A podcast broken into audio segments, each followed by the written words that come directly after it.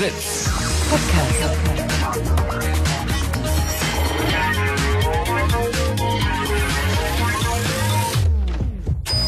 Blue Moon. Die zwei Sprechstunden.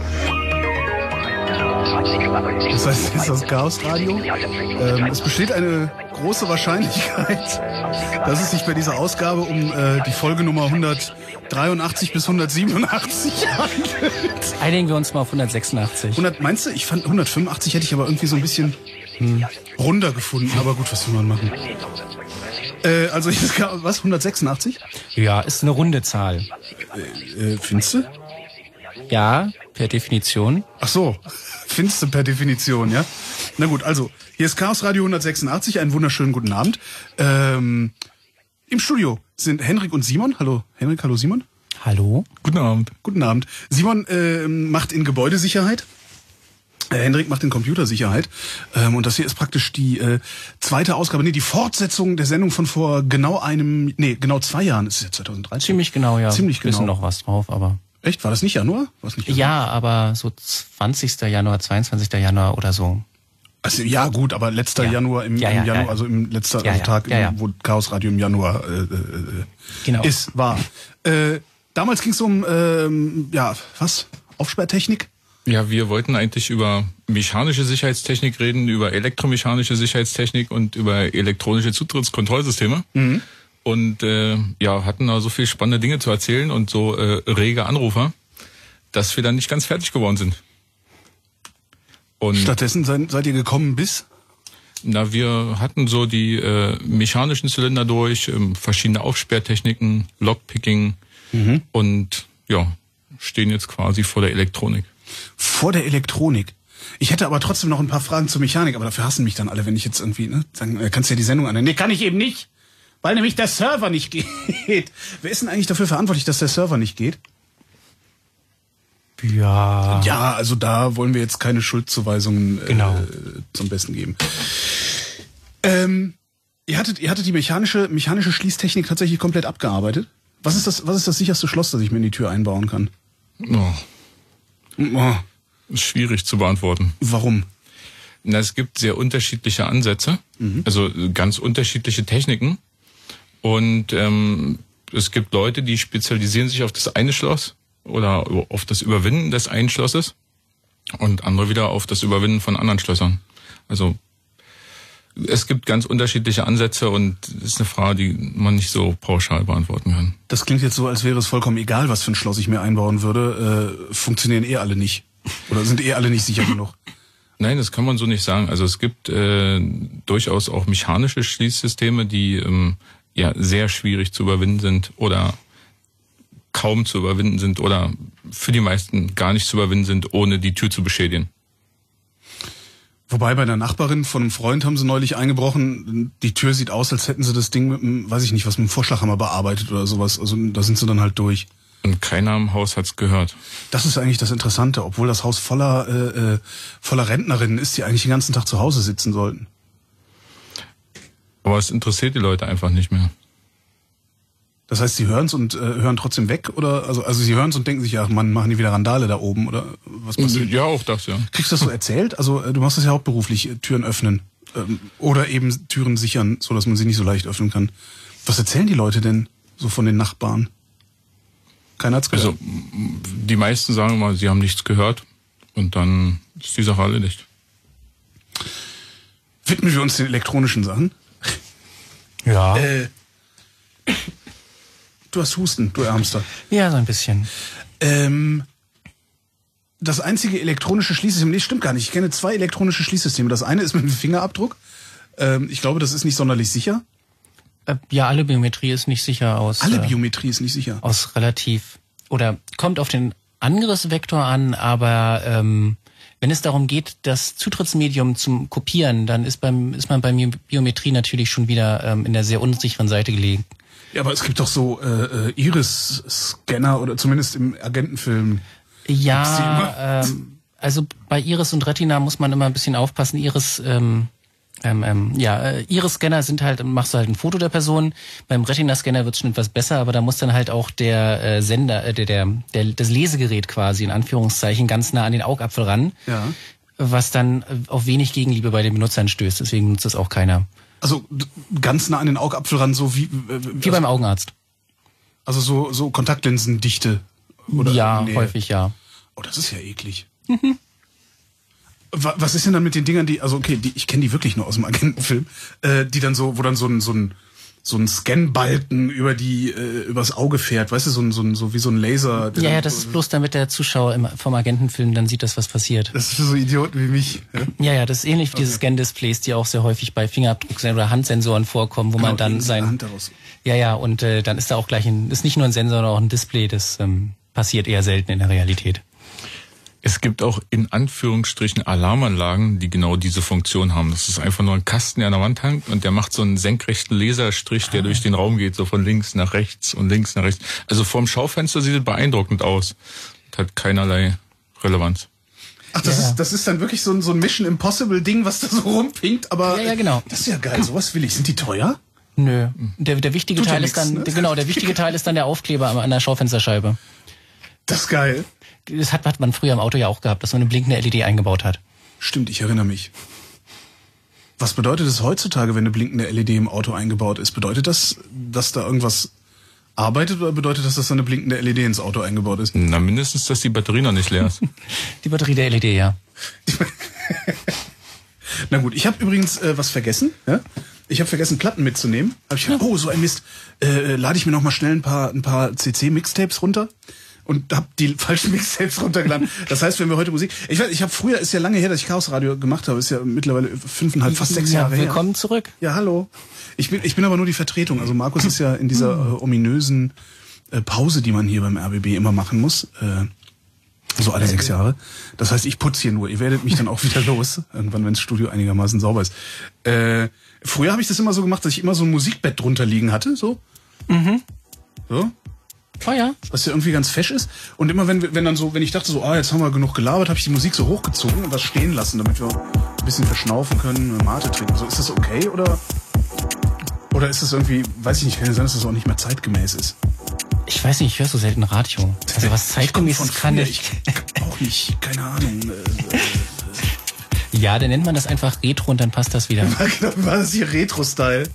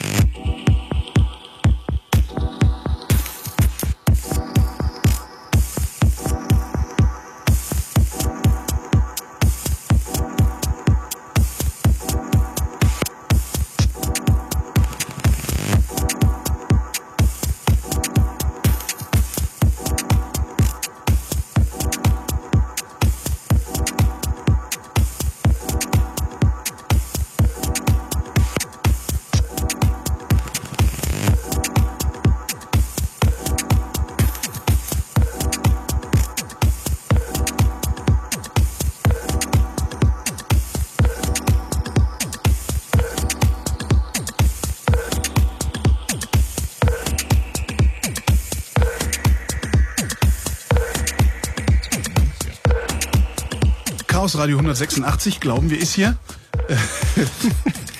Elektronische Schließsysteme ist unser Thema. Ähm, das ist hier eine Hörertalk-Sendung, äh, weil es der Blue Moon auf Fritz ist, in dessen Rahmen das Chaos Radio stattfindet. Das heißt, ihr seid natürlich herzlich eingeladen anzurufen und euch zu beteiligen, qualifiziert äh, zum Thema beizutragen. Ich mach's wie früher, wir sind hier nicht die Windows-Hotline. Genau, Windows kommt tatsächlich erstaunlich häufig vor, aber ja. äh, Windows kommt häufig vor. Bei Schließsystemen, bei elektronischen, ja, ja. Ist halt wie bei normaler Software auch. Ja gut, das Studio ist übrigens auch, läuft auch auf Windows. Ja, ich sehe das schon. Woran? Was funktioniert nicht? Noch funktioniert alles. Kommen wir zur äh, Schließtechnik. Ja, was wollen wir eigentlich erreichen mit Schließtechnik? Wir haben da so eine Tür in den Ja. meisten Fällen, damit kennen sich viele Leute aus. Ähm, die ist hoffentlich zu, wenn man sie nicht benutzt und äh, wir wollen, dass sie aufgeht, wenn jemand davor steht, der eine Berechtigung dafür hat und hauptsächlich hoffentlich nur genau dann. Und ähm, das kann man halt wie früher mit irgendwelcher Mechanik machen, kann man machen. Man kann neuerdings hat man Elektronik, kann man ein bisschen Elektronik einbauen. Und wenn wir dann schon mal Elektronik eingebaut haben, dann haben wir nämlich noch ganz viele Dinge, die wir dazu kriegen können. Dann ähm, ist es zum Beispiel einfacher, verlorene Schlüssel oder Schlüssel von Mitarbeitern, die abgehauen sind oder sonst da was zu sperren, was ja sonst bei einem Schloss eher schwierig ist, einen existierenden Schlüssel zu sperren. Oder äh, ja, äh, man könnte auch das Schloss nur zu bestimmten Zeiten aufgehen lassen, die, die Putzfrauensteuerung. Halt mal den Gedanken fest. Äh, Du sagtest, es ist schwierig, einen Schlüssel zu sperren. Das heißt, es ist nicht unmöglich, einen Schlüssel zu sperren. Wie geht das? Wie sperrt man einen mechanischen Schlüssel, Simon?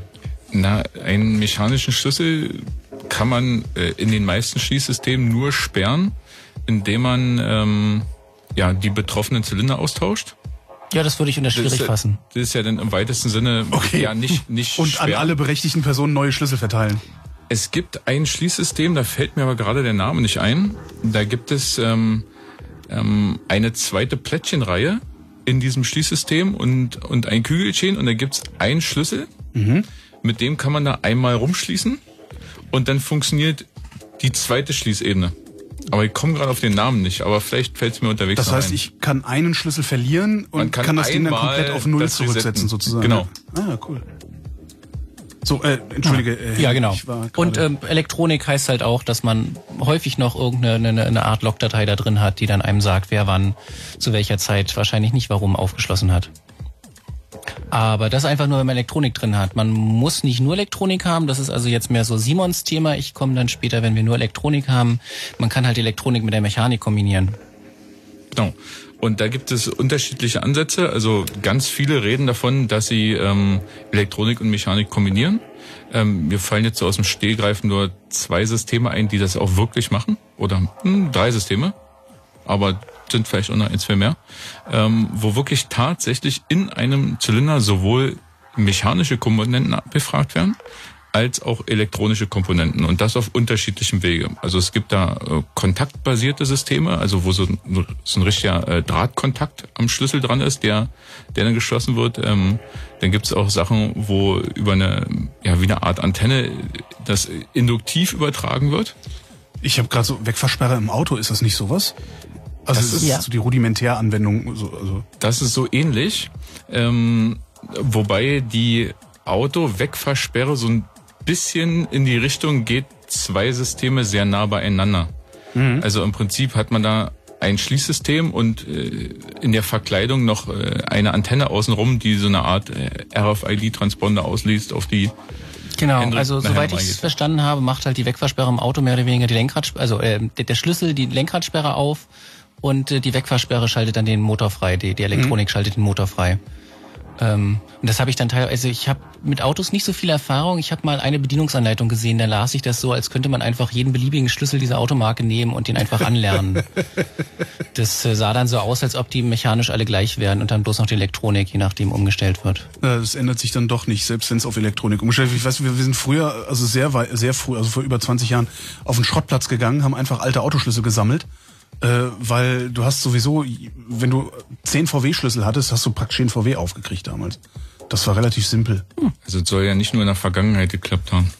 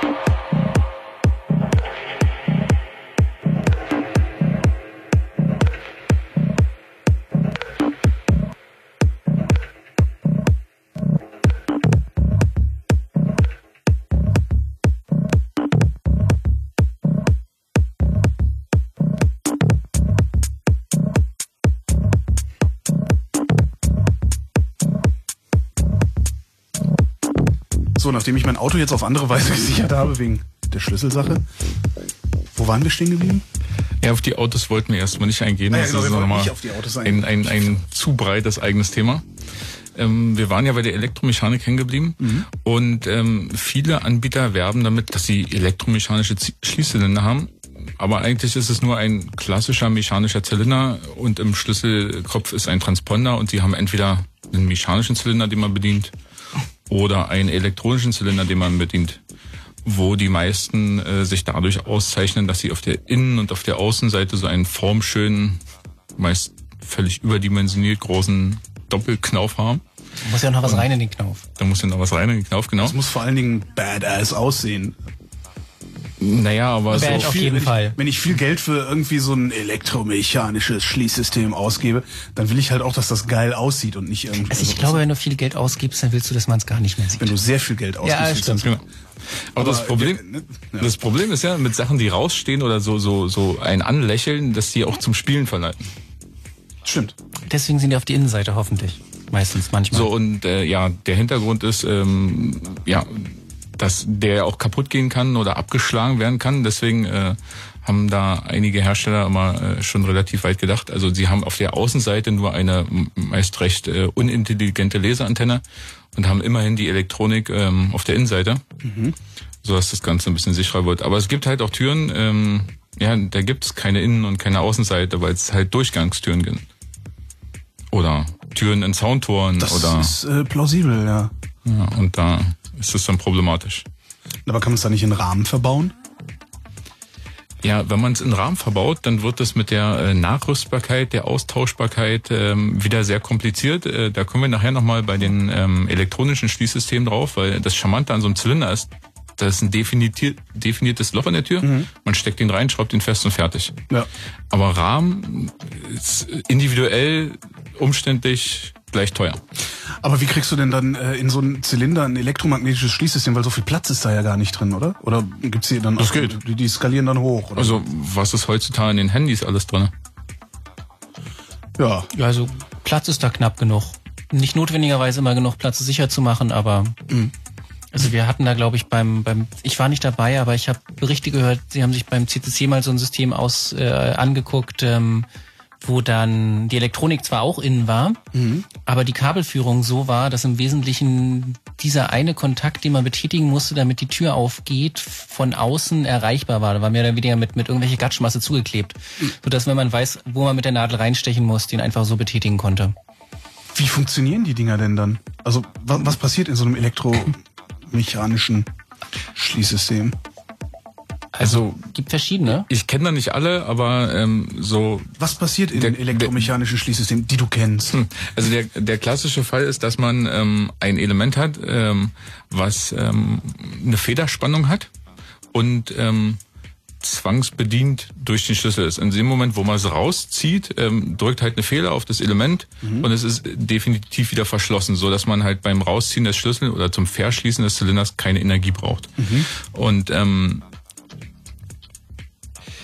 beim Entriegeln wird es so gemacht, dass man da nicht einen Bolzen äh, wegzieht, sondern im Prinzip nur die Bewegung des Bolzens zulässt. Und äh, das Wegschieben passiert erst durch die Drehung des Schlüssels, so dass man mit möglichst wenig Energie ähm, das Ganze bewegen kann. Das heißt, die, die, der ähm, elektromagnetische Teil dabei ist äh, eigentlich eine, ja, sowas wie, wie, weiß nicht, Servolenkung im Auto oder so, also eine, eine Unterstützung? Nee, eigentlich nicht nur Unterstützung, sondern ein ganz kurzer Impuls, der ein Nebenteil freigibt, sage ich jetzt mal. Ah, okay. Irgendwie sowas wie ein Hebel, so dass sie es normalerweise freidreht zum Beispiel und dann äh, ähm, ähm, nur durch dadurch, dass man den ganz kurzen kleinen Winkel verschiebt, das plötzlich greift und sich bewegen lässt.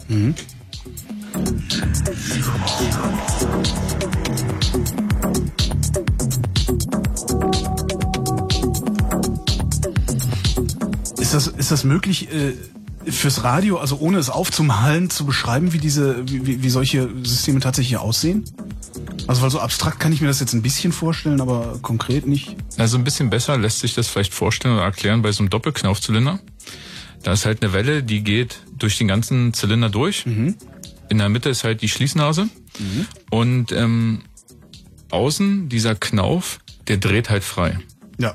Und ähm, auf der Innenseite ist dann im Prinzip ein, ein, ein Elektromagnet zum Beispiel, der anzieht. Und dann wird halt ähm, ein Zahnritzel mit dieser Welle verbunden, wo man ja einfach nur diese Zahnritzel ein kleines Stück beiseite zieht mit dem Elektromagnet und dann dreht sich in die Welle mit. Ja. Und dann kann man den Zylinder betätigen. Wobei das nicht mehr sonderlich sicher ist, ne? Also wenn ich, dann kann ich ja von außen auch mit Magneten kommen. Und Es soll schon Schließsysteme gegeben haben, wo genau das funktioniert hat, ja. Wo man dann mit so einem starken Ringmagneten zum Beispiel um den Knauf rum und dann dreht Ja. sich das plötzlich doch.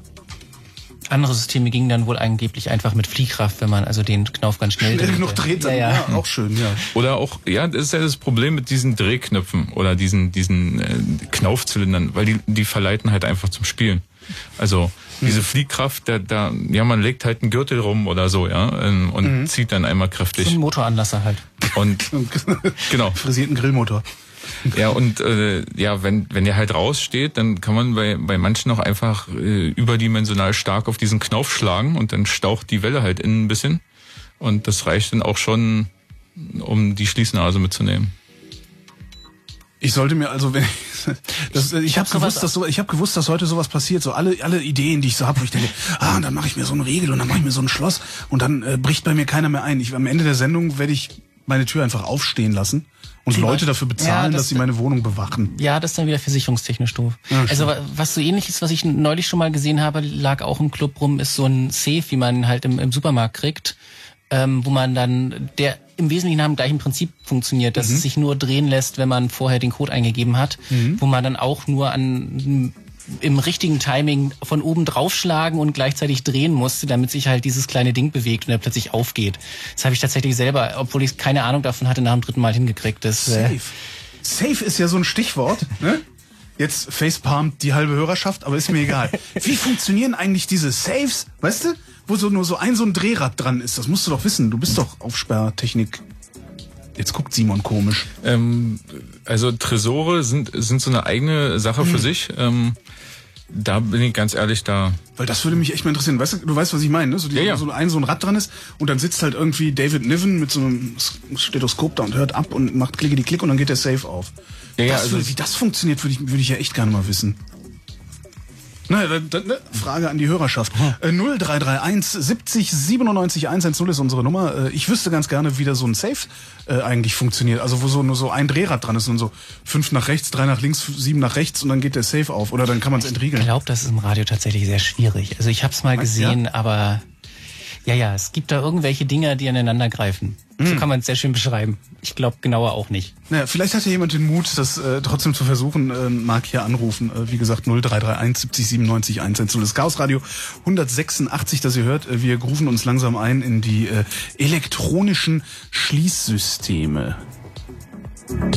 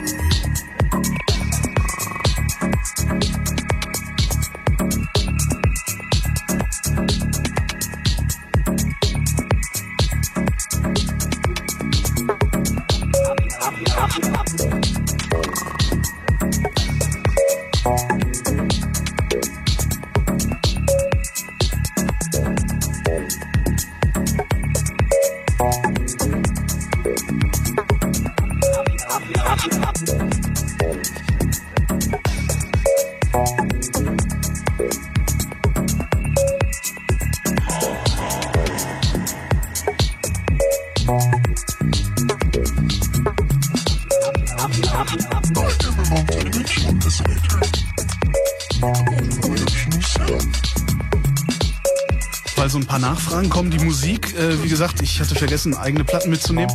Darum habe ich schnell was runtergeladen. Ist CC-Musik, also frei, kostenlos, legal downloadbar und äh, äh, weitergebbar, verteilbar. Ähm, wem erzähle ich, das ist Chaos Radio. Man merkt, dass ich schon länger nicht mehr da war.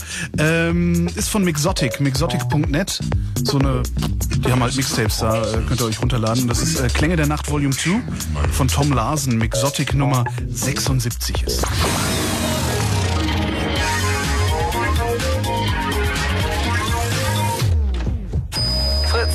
Blue Moon. Die zwei Sprechstunden. Chaos Radio 186, elektronische Schließsysteme äh, ist unser Thema heute Abend. Und falls ihr euch wundert, warum ich bei der Uhrzeit so stammle, ich sehe die Uhr nicht, weil da gerade eine Lautsprecherbox davor hängt. Äh, und äh, ich wollte nur, ne, also ich wollte nur das, ich, eigentlich will ich nur Mitleid haben. Zu Gast im Studio sind Simon und Henrik. Ähm, wo waren wir stehen geblieben? Äh, bei Saves, aber ich glaube, Ja, das selbst ist ein da hat sehr, keiner angerufen. Äh, Das äh, Ja. funktioniert nicht. Dann äh, kommen wir zurück zu, wo waren wir? Elektromechan Elektro du weißt schon. Genau, wir waren bei den elektromechanischen Zylindern, ähm, wo viele Hersteller ja immer sagen, sie haben elektromechanische Systeme, aber es ist ja eigentlich nur ein mechanischer Zylinder und ein Doppelknaufzylinder.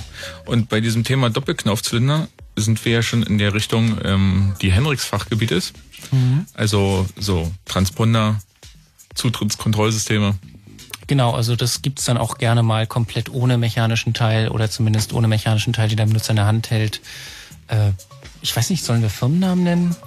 Weiß ich nicht. Also sagen wir mal, also wenn, ihr, Ja. wenn ihr jetzt sagt so, also jetzt äh, weiß ich, so, äh, Firma Schneidereit ist total unsicher, kann man super einbrechen. Das sind so Sachen, die wir vielleicht nicht sagen. Ja, nee, ja, also es gibt da halt viele Anbieter und viele Anbieter haben viele Dinge im Programm, aber was so am bekanntesten ist, Simons Voss hat solche Transponder, wo man halt wirklich bloß von außen so einen Knauf sieht.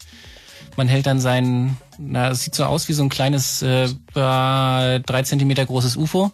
Kenne ich. Das sieht so wie so ein Einkaufswagen-Chip-Halter. ne? so. Ja, nee. Dann, war- dann Also kommt dann drauf an, welche, ja, dann kommt drauf an, welche. Einkaufswagen-Chiphalter du kennst. Wahrscheinlich. Also man hält halt so ein komisches, etwas dickes Ding gegen den Türknauf und dann äh, piept der oder leuchtet und oder beides und dann kann man den drehen für Mhm. drei Sekunden oder wie lang auch immer.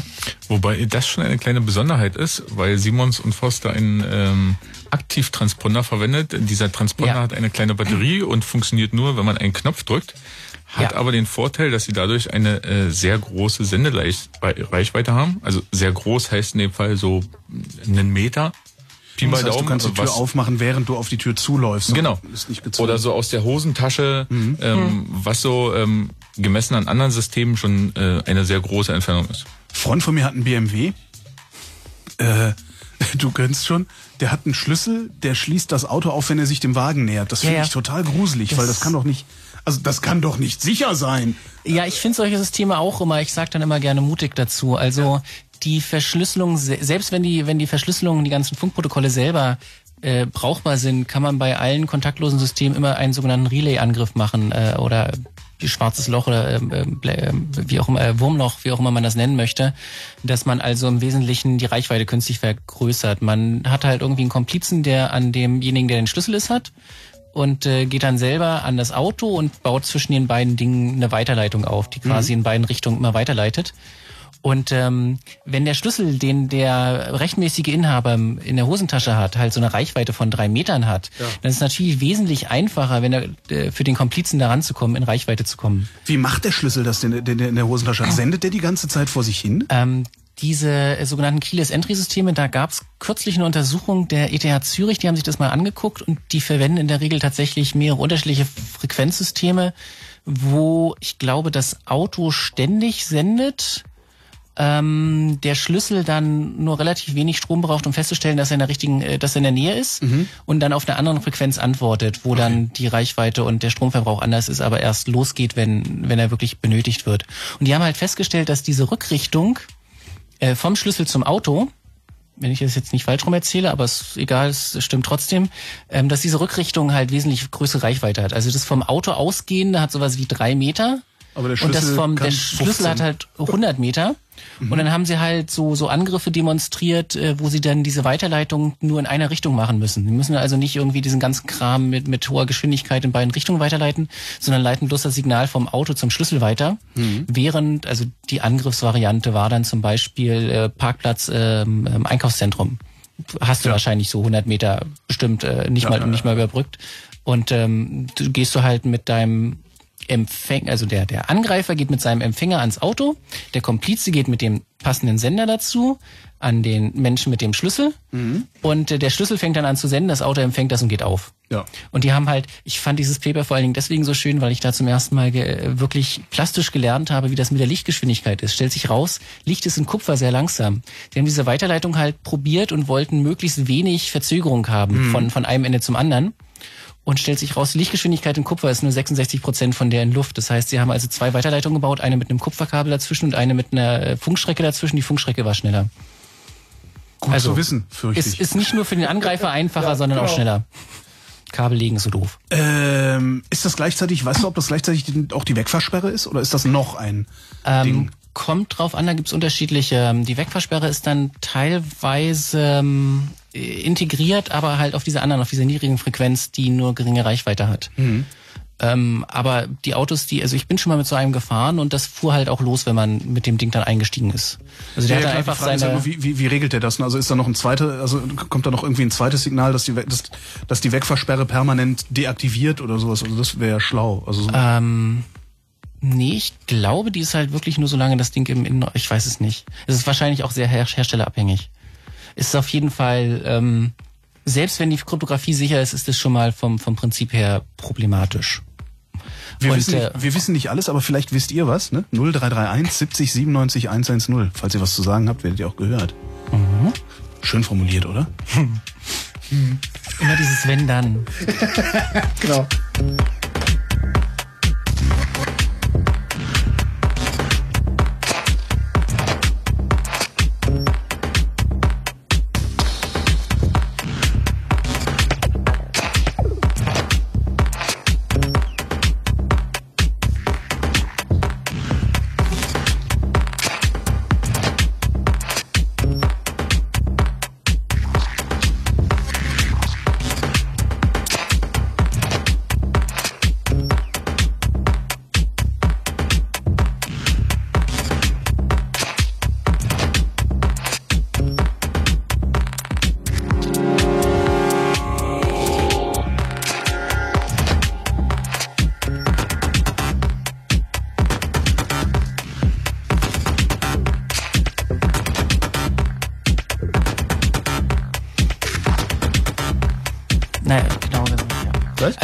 Ähm, wir hatten ja jetzt gerade schon, selbst wenn die, wenn die Verschlüsselung gut sei bei den Autos, Mhm. das ähm, setzt natürlich erstmal voraus, dass wir eine gute Verschlüsselung haben.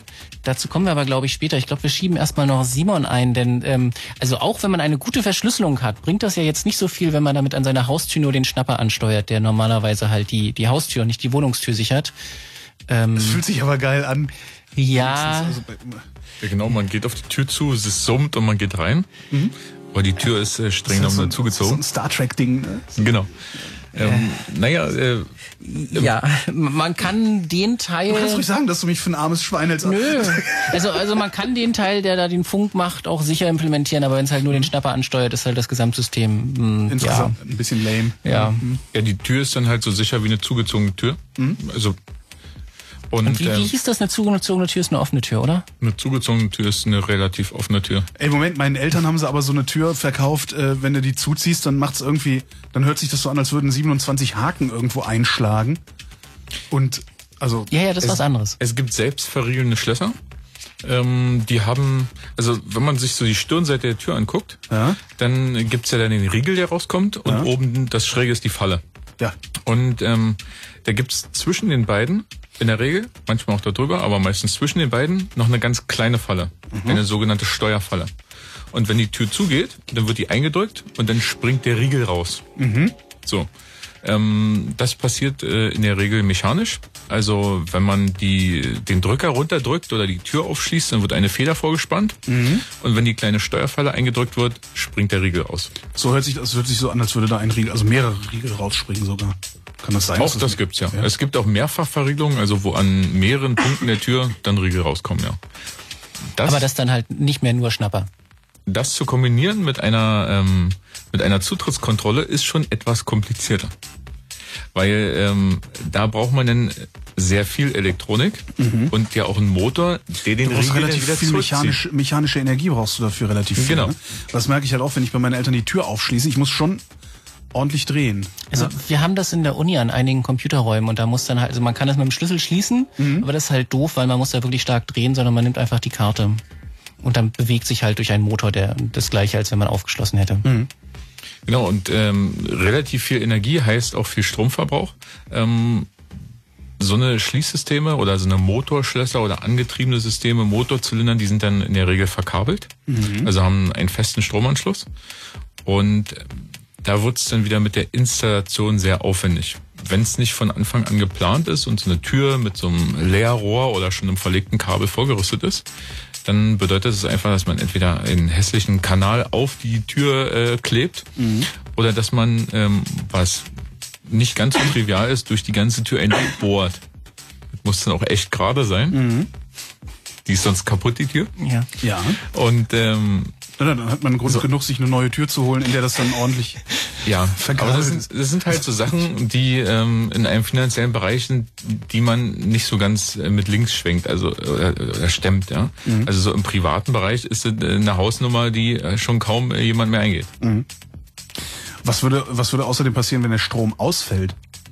Also ich weiß, es Kannst du immer noch mechanischen Schlüssel benutzen, musst Ja, halt bloß einen haben, der nicht drin ist.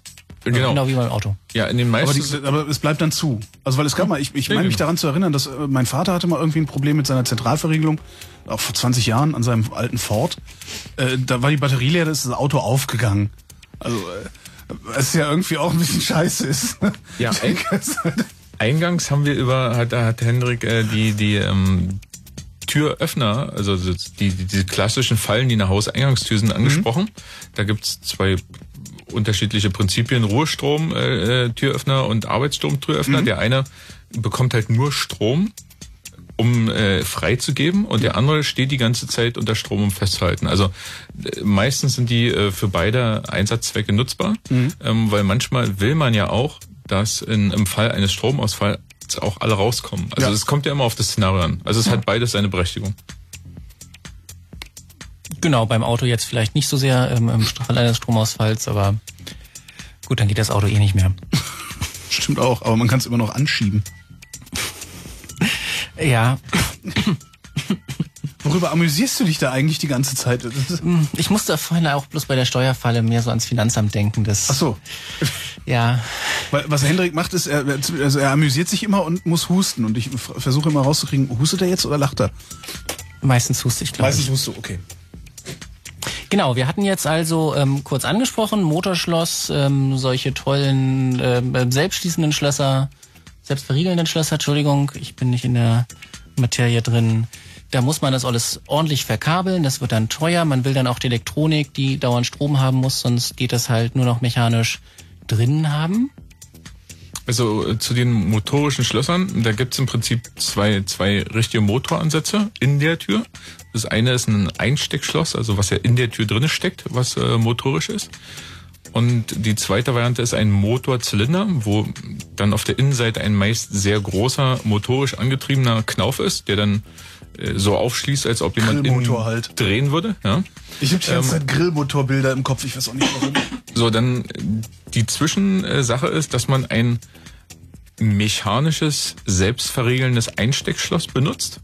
Also was, wenn man die Tür zuzieht, so wie bei deinen, Klack macht, genau. bei deinen Eltern war das? Ja, bei ja, Eltern bei den Eltern Klack macht und äh, verriegelt ist. Und dann gibt's äh, eine Sonderform, ähm, die in dem Riegel, der rausspringt, einen, äh, ein, ja, einen Entriegelungspunkt hat. So, und ähm, auf der Seite, wo der elektronische ähm, Öffner sitzt, der ja oben die an der Falle dran ist, ist dann eine, ein Riegel, der, äh, der, wenn man Ein Gegenriegel sozusagen, ja? Der, Nein, ein Gegenriegel, genau. Ja, ein Riegel, der den Riegel schiebt. Ein Riegel, der den Riegel schiebt, genau. Der hat da so, einen- so einen kleinen Punkt, den muss er drücken, dann wird der Riegel in dem Schloss ähm, freigegeben und dann kann der den von außen so zurückschieben. Das hat den charmanten Vorteil, dass man nicht durch die ganze Tür ein Kabel legen muss, sondern dass alle elektronischen Komponenten auf der Rahmenseite sind. Und so gerade bei ähm, Hauseingangstüren hat man ja an der Stelle schon den Strom zu liegen. Ja. Klingel Also so. und Zeug. eher so praktisch im, im Nachrüstbereich. Also so Motorschlösser findet man in der Regel in, ja, in von, von Anfang an geplanten Sicherheitstüren. Ja, also ich kenne das halt vor allen Dingen aus der Uni. Das ist halt irgendwie 1998 das Gebäude, glaube ich, eröffnet worden und ist dann halt so geplant gewesen mit allem drum und dran. Eine gute ist große Glasscheibe in der Tür, die damit gesichert ist. Äh, und das äh, elektronische System, was damit verbunden ist, war dann auch nicht so der Renner, aber die Mechanik war okay. Genau, das bringt uns dann, glaube ich, oder äh, will Simon noch irgendwelche Dinge einwerfen, sonst kommen Nee, wir also zur... eigentlich war das so die perfekte Überleitung Genau. zu der Ansteuerung. Genau, also aus, äh, aus meiner Sicht brauche ich ja eigentlich, aus meiner Sicht ist ja der ganze Aktorenkram egal. Äh, ich gebe ir- irgendwie eine Berechtigung raus, dass äh, ja jetzt steht, also ich gebe irgendwie ein Signal raus, jetzt steht der berechtigte Benutzer vor der Tür. Ähm, das, ähm, also ähm, am häufigsten, also ich würde jetzt, mh, ist schwierig, ich kenne kenn keine Zahlen, aber ich würde jetzt behaupten, der häufigste Teil ist tatsächlich mit irgendwelchen flachen Karten, so Kreditkartengröße. Ja. Die kennst du, hast du jetzt eingangs nicht erwähnt, dass, dass du das viel kennst. Das liegt vermutlich daran, dass sowas unglaublich oft im Firmenkontext vorkommt. Na, witzigerweise, ich, äh, wo, in dem Moment, wo du es sagst, fällt mir ein, ich, hab, ich, bin, ich bin Kunde bei Car2Go und Drive Now Zum Beispiel. und hab genau das. Also ich habe bei dem einen, die haben so eine komplette Scheckkarte, die anderen kleben dir eben so einen Transponder auf den, äh, äh, auf den Führerschein. So, genau, so die Nupsi in der Ecke müssen wir uns nochmal angucken, aber ja, das äh, ziemlich genau das Willst du gleiche. haben oder nimmst du es dann auseinander? Also willst du nur gucken oder nimmst du... Ja, machen wir nochmal irgendwann anders. ähm,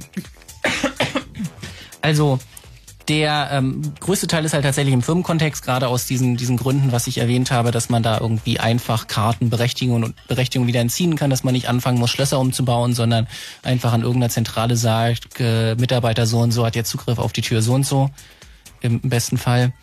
Ähm, und da gibt's halt schon seit vielen Jahren unglaublich viele Firmen und die meisten, äh, un- unglaublich viele Systeme und die meisten davon sind kaputt. Also mein Einstieg darin war, ich weiß das Jahr jetzt nicht mehr, weiß hier noch jemand, wann Fußball-Weltmeisterschaft in Deutschland war? Äh, 2006. Dankeschön. Also mein, mein erster äh, äh, Vortrag dazu auf dem Chaos Communication Kongress, mein Einstieg darin war im Wesentlichen, dass ich mir das System der Uni angeguckt habe, was ich schon erwähnt habe. Das war ein System der Firma NEDAP, ähm, was einfach einfach bloß so eine blanke Karte war. Warte, den Namen kenne ich irgendwoher. Ja, ja, genau. Äh, die, die bauen Dinge. Also neuerdings vielleicht auch sichere, aber. Was war denn mit dem Wahlcomputer? Das war doch NEDAP, ne? Ja, ja, ja, ja. Niederländische Apparatefabrik oder so ähnlich. Ich äh, kann das niederländische, den niederländischen Einwurf da nicht. Aber genau, die bestellen halt sowas her und ähm, ja, man hatte so eine weiße Karte und an der Tür war irgendwie so eine so eine flache Stelle, die entweder grün oder rot leuchtete und man hielt die Karte davor und dann ging der Motor los und die Tür geht auf. Da hatte ich ähm, keine größere Ahnung davon, aber es kam mir schon ein bisschen unsicher vor. Das ging relativ schnell, wenn man die Karte davor hält, bis es losging. Da kann, konnte nicht so besonders viel passieren, dachte ich mir so. Ähm, ich hatte mir das dann ähm, ähm, angeguckt. Ich hatte keine Ahnung davon. Ich bin dann so richtig mit mit dem Vorschlaghammer drauf, also mit dem elektronischen Vorschlaghammer drauf losgegangen, mit dem USRP. Mit dem was? USRP, äh, Universal äh, Software Radio Referral, Unified. EU irgendwas Software macht- Radio was macht das? Es ist ein ähm, ähm, Software Defined Radio, ist also ein, ein, ein Funkempfänger, ähm, der im Wesentlichen einfach ähm, den man stellt mehr oder weniger den Frequenzbereich ein und der empfängt dann einfach alles und äh, äh, soll dann Gott nein, also soll sortiert dann den Rest in Software aus, so dass man also nicht anfangen muss, wenn man irgendwelche Funkempfänger baut, an, an Hardware rumzulöten, sondern man nimmt sich einfach so ein Stückchen Funkspektrum in den Rechner und ähm, überführt dann alle möglichen Funkprobleme in Softwareprobleme. Okay. Das ähm, kostet halt relativ viel, wenn man das in dieser großen Variante haben will. Gibt's auch wesentlich günstiger. Hatte ich damals nicht gewusst, dass es auch einfacher gegangen wäre. Habe es mir also so angeguckt, ähm, so Antenne rangehalten, Karte vorgehalten, geguckt, was passiert. Und da stellt sich raus, es ist ein sehr einfaches System gewesen. Sobald, also aus der Tür kommt einfach bloß ein Funkfeld elektromagnetisches Wechselfeld und sobald man die Karte ranhält, fängt die an, ihre Identitätsnummer zu senden. Also wenn man sich das ähm, das, das Prinzip nennt sich induktiv gekoppelt. Wenn man sich das vorstellen möchte, ist es, funktioniert das wie ein Transformator. Das hat man vielleicht mal im Physikunterricht gehabt. Dass es irgendwie so eine Primärwindung, eine Sekundärwindung gibt und äh, wenn man auf der einen Wechselstrom anlegt, kommt auf der anderen Wechselspannung raus. Ähm, genauso funktioniert das mit solchen kontaktlosen Karten, bloß dass halt die Sekundärspule jetzt nicht fest eingebaut ist, sondern in der Karte drin ist. Okay. Wenn ich also die Karte vor die andere Spule halte, kriegt die Karte durch dieses Feld Strom, kann also irgendwelche Dinge machen, ist da ein kleiner Chip drin, der dann mehr oder weniger intelligente Dinge tut. Und um zurückzusenden, ändert die Karte einfach ihren Stromverbrauch. Das ist eine sehr coole Sache. Das äh, äh, Lastmodulation nennt sich das. Die hat also im Wesentlichen Widerstand, den sie ein- und ausschaltet. Und das macht dann halt eine Rückwirkung auf die Primärspule, auf die Senderspule. Aber woher weiß die Karte, wann sie ein- und auszuschalten hat? Oder macht sie das in dem Moment, wo Strom kommt? Na, sobald Strom kommt, ist die Karte erstmal an, hat also Strom, wie jeder andere Computer auch, kann dann irgendwelche Berechnungen durchführen, wie jeder andere Computer auch, Okay, und kann klar. sich dann irgendwann entscheiden, jetzt betätige ich mal den Sender. Und ähm, diese einfachen Karten, so Mitte der 90er, waren halt so, also ich würde eher sagen, Technik der 80er. Äh, man, man hat ja an der Uni dann wahrscheinlich nicht immer das letzte und neueste und äh, teuerste. Ähm, also äh, diese war halt so gebaut, dass sie einfach anfängt, in einer Schleife hintereinander weg eine Nummer zu senden, Ja. sobald sie Strom bekommt. Und ich habe dann auch, ähm, ja, aus der Nummer selber konnte ich nicht so viel rausschließen. Also ich habe mir vier verschiedene Karten angeguckt, konnte nicht so richtig den, die, ähm, äh, herausfinden, wie jetzt diese Nummer, die gesendet wird, mit der aufgedruckten Nummer zusammenhängt. Aber war egal, solange ich bloß eine Kopie machen möchte. Ich habe dann also einfach ich habe auch festgestellt, dass das Datensignal mit einer sehr niedrigen Frequenz ist. Also ähm, die Datenrate war, glaube ich, zwei oder vier Kilohertz. Äh, für, für Leute, die Audio, das ist so tiefer Sprachbereich. Das ist also irgendwas, was mit, mit jedem Audiogerät noch geht. Dann habe ich mir gedacht, ich habe so ein iPod rumliegen. Habe also so eine Lastmodulation, das ist ja das Sendeprinzip, also so einen Lastmodulationssender gebaut, der sich an den Kopfhörerausgang meines iPods anschließt. Ja. Das Datensignal als Audiodatei auf mein iPod getan. Dann diese Pappe, wo ich die äh, Schaltung draufgebaut habe, an die Tür gehalten, an, auf dem iPod auf Play gedrückt und einen kleinen Schreck gekriegt, als dann plötzlich sich der Motor in Bewegung setzte.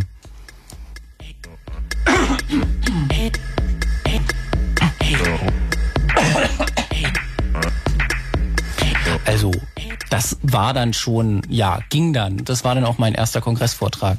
Später habe ich festgestellt, wenn man mal so in die Vergangenheit zurückguckt, ähm, das Signal ist, im, ist Lastmodulation, aber es ist im Wesentlichen Amplitudenmodulation. Wenn man sich an seinen Großvater oder mittlerweile vielleicht Urgroßvater erinnert, wie der in den 20ern Radio gehört hat, das war auch Amplituden. Detektor. Genau, Amplitudenmodulation mit dem Detektorradio. Habe ich also einen Detektorempfänger gebaut. Äh, ist genauso ein oder sogar noch einfacher. Man, man nimmt halt einfach eine Diode als Empfänger. Eine Diode und eine Antenne, mehr braucht man nicht. Und stellt sich raus, da kommt dann halt einfach das Datensignal raus. Wenn ich also meine, meine Empfängerschaltung, eine gültige Karte und eine gültige Karte an die Tür hänge, kommt da einfach als Audiosignal raus. Ich habe dann also einfach ein mit meinem iPod kann man auch aufzeichnen, habe also einfach das Signal aufgezeichnet und später wieder gespielt, abgespielt und die das, Tür geht auf. Das hat dann so ein bisschen was, was war denn, wo war denn das? War das Wargames. Wargames war das, ne? Wo Genau. Mit dem, mit dem, mit dem äh, äh, Kassettenrekorder. Genau, ich habe das mit dem Kassettenrekorder probiert, das ging leider nicht, der hat zu stark gerauscht, aber prinzipiell würde es auch gehen. Ich hatte gedacht, das wäre irgendwie nur Fake, dann war das echt. Ja, ja, nein, nein, das Darum findet geht. ihr Hacker diesen Film auch so gut, ne? Ja, der war nicht, nicht, ja, unterhaltsam, durchweg unterhalten, wie ein Freund von mir immer sagt. Und diese einfachen Systeme, das ist halt, also nicht nur NEDAP, da ist äh, ähm, ein anderes System wesentlich weiter verbreitet, Verichip. Das ist, äh, kennt man vielleicht, wenn man Haustiere hat und damit in Europa rumreist. Damit werden also, ähm, das wird also den Tieren unter die Haut injiziert, das ist so, so ein kleines Glasröhrchen. Und äh, da wird dann irgendwo in der Datenbank äh, aufgeschrieben, welche Impfung das Tier schon gekriegt hat. Und dann darf man halt in Europa reisen, irgendwie sowas. Und ähm, das ist halt genauso so, so ein System. Kriegt halt Strom und fängt an, eine ID zu senden. Gab's doch als Eintrittskarte in irgendeiner Disco auf Ibiza Äh, genau, und dann gab's ne? halt wiederum sehr mutig als sehr mutig bezeichnete Leute, die irgendwo in einem Club als als Zahlungsmedium äh, eingebaut haben. Ich habe auch ich habe mich auch sehr amüsiert. Es gab irgendwo mal einen Artikel über eine Sicherheitsfirma, die irgendwas mit Internetsicherheit gemacht hat und die halt auch damit geworben haben, dass äh, sie für ihre kritischen Räume an manchen Stellen die Mitarbeiter so ein Ding unter die Haut gekriegt haben. Der Witz ist halt, dass das äh, nicht schwerer schwerer nachzumachen ist. Also es gab da das war da- das nächste. Ähm, es gibt ein Werkzeug, das nennt sich Proxmark. Äh, Das heißt, das, das Sicherheitsfeature ist also, kann man nicht verlieren, weil es unter der Haut. genau. Okay. Das ist Immerhin. ein, kein, kein Sicherheitsfeature, das ist ein Praktischkeitsfeature. Ein Ja, es- Organisationsfeature. Es, es führt jetzt in, also auf so ein bisschen. Ja, also im, im Deutschen ist das ein bisschen, im Deutschen ist das doof, dass das Wort Sicherheit zwei Bedeutungen hat. Auf Englisch ist das einfacher. Es gibt halt Safety und Security. Und äh, ja, Ja. genau. Wir müssen, dann müssen wir ein Wort finden. Ja, erfinden mal ein Wort. Genau. Gibt's vielleicht Vorschläge von Zuschauern? Genau. Vorstellen, genau. Erfindet mal ein Wort. Ähm, ja, also ein einfaches Werkzeug, um solche äh, Systeme anzugucken, so, ein Forschungswerkzeug, das äh, dann anschließend das äh, verbreiteste wurde, ist der Proxmark von Jonathan Westhuse, glaube ich. Und der hat auch so ungefähr 2006 mal für Wired mit Annalene Nevitz, glaube ich, äh, sich so ein Verichip angeguckt. Hat er auch keine Ahnung, was das ist. Der hat halt dieses Tool gebaut, um andere Dinge anzugucken. Dann kam halt die Redakteurin zu ihm und hat hier, guck mal, ich habe da so ein Ding da. Und da haben sie sich wohl im Café getroffen. Es gibt auf seiner Webseite so einen schönen Beitrag, hat sich das angeguckt. Ja, ist nicht genau das, was ich schon habe, aber ja, ich ändere mal da die Frequenz und hier und da. Und dann hat er ja nachmittags halt eine fertige Kopie gehabt, mehr oder weniger, die dann auch mit dem Lesegerät funktionierte. Also diese Dinge sind ähm, nur deswegen nicht in rauen Maßen äh, umgangen und gebrochen, weil halt die Lesefreq äh, Lesereichweite dieser kleinen Antennen so unglaublich gering ist. Also man bei diesen Haustierviechern muss man halt mit dem Lesegerät mehr oder weniger das äh, Tier belästigen und die richtige Stelle finden so, so äh, ranhalten. Aber wir werden doch vermutlich früher oder später irgendwo ankommen, wo wir solche Teile haben, die entsprechend Reichweite haben und es wird uns als Komfortmerkmal verkauft. Ja, ja, das war auch bei dem NetApp-System so. Da habe ich auch sehr gestaunt. Ich habe später gehört, dass die tatsächlich so als, als Komfortmerkmal ein Lesegerät verkaufen mit drei Meter Reichweite, mhm. dass die Tür schon, also Hands-Free Operation, dass die Tür schon aufgeht, wenn man drauf zugeht. Was halt bei so einem System, wo es so einfach zu kopieren ist, mutig, sage ich wieder.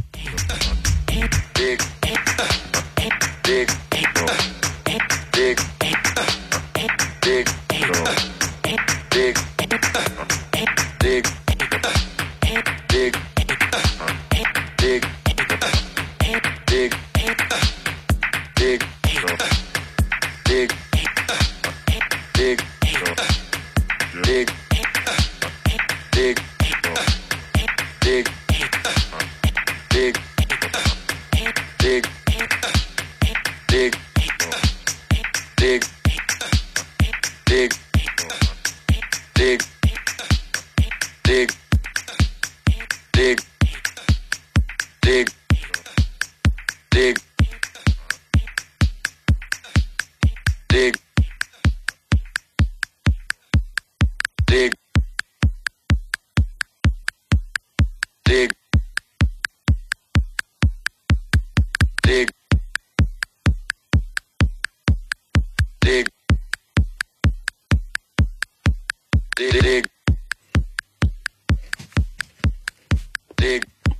Chaos Radio 186. Fritz ist an. Sehr schön. Irgendwer hat mir, was heißt irgendwer, Frau von Hempel hat mich auf Twitter angehauen. Sagt, die 90er hätten angerufen, wollten ihr Soundbed wieder haben. Hm. Ja. Na warte, nächstes Mal gibt's wirklich was aus den 90ern. Könnt ihr mal gucken. Cotton Eye Joe oder so? Und zwar, ja, genau, im Loop. Ich einen Cotton Eye Joe Loop. Und zwar aber gar nicht den ganzen Song, sondern nur ding, ding, ding, ding, ding, ding, ding, ding, ding. Ja, habe ich ein Glück, dass ich in den 90ern noch nicht so Musik bewusst wahrgenommen habe. Ich habe noch was Schönes, kann ich eigentlich auch mal. Erzähl mal weiter, ich suche mal ein schönes Musikbett draußen. Naja, wir waren also bei nur ID-basierten ID kontaktlosen Zugangskontrollsystemen. Ähm, Verichip ist da so der verbreitetste im Haustierbereich für tatsächlich Anführungszeichen Sicherheit, Anführungszeichen Anwendungen ähm, gibt es da auch unglaublich viele Systeme, ähm, die laufen häufig unter dem Namen EM4100 irgendwas. Ähm, die sind aber auch alle so gebaut, dass im Wesentlichen nur eine ID gesendet wird, sobald das Lesegerät rankommt. Manchmal ist der Chip sogar so schlau, dass er eine neue ID gesetzt bekommen kann. Aber das war's dann schon. Da ist nichts mit Sicherheit, wie ich sie als, als Informatiker interpretieren würde, gemeint. Das ist halt ähm, ein Bekannter von mir formuliert das mal sehr schön. Firmenname ist dafür da, dass die Tür aufgeht, wenn jemand Berechtigtes dafür, davor steht. So der andere Fall ist nicht so, nicht so unser Ding. Äh, das, das heißt aber doch gleich, ja, ne, ne, ja, ja. Ist, wenn jemand Berechtigtes davor steht, geht die Tür auf. Der ja. äh, Umkehrfall, hm, ja, geht vielleicht auch auf, ist egal. Hauptsache in einem anderen Fall. Bleibt, bleibt möglicherweise zu. Vielleicht. Kommt drauf an, wie dämlich sich der Angreifer anstellt. Ähm, bei diesem ähm, ähm, EM4000 gab es dann ähm, eine große Gruppe von, von Chips von der Firma. Mittlerweile heißt die NXP. Früher war es Philips äh, Semiconductors, noch früher war es Philips. Das ähm, ändert sich ab und zu mal. Die haben ähm, ein, eine Chipreihe namens Hightech.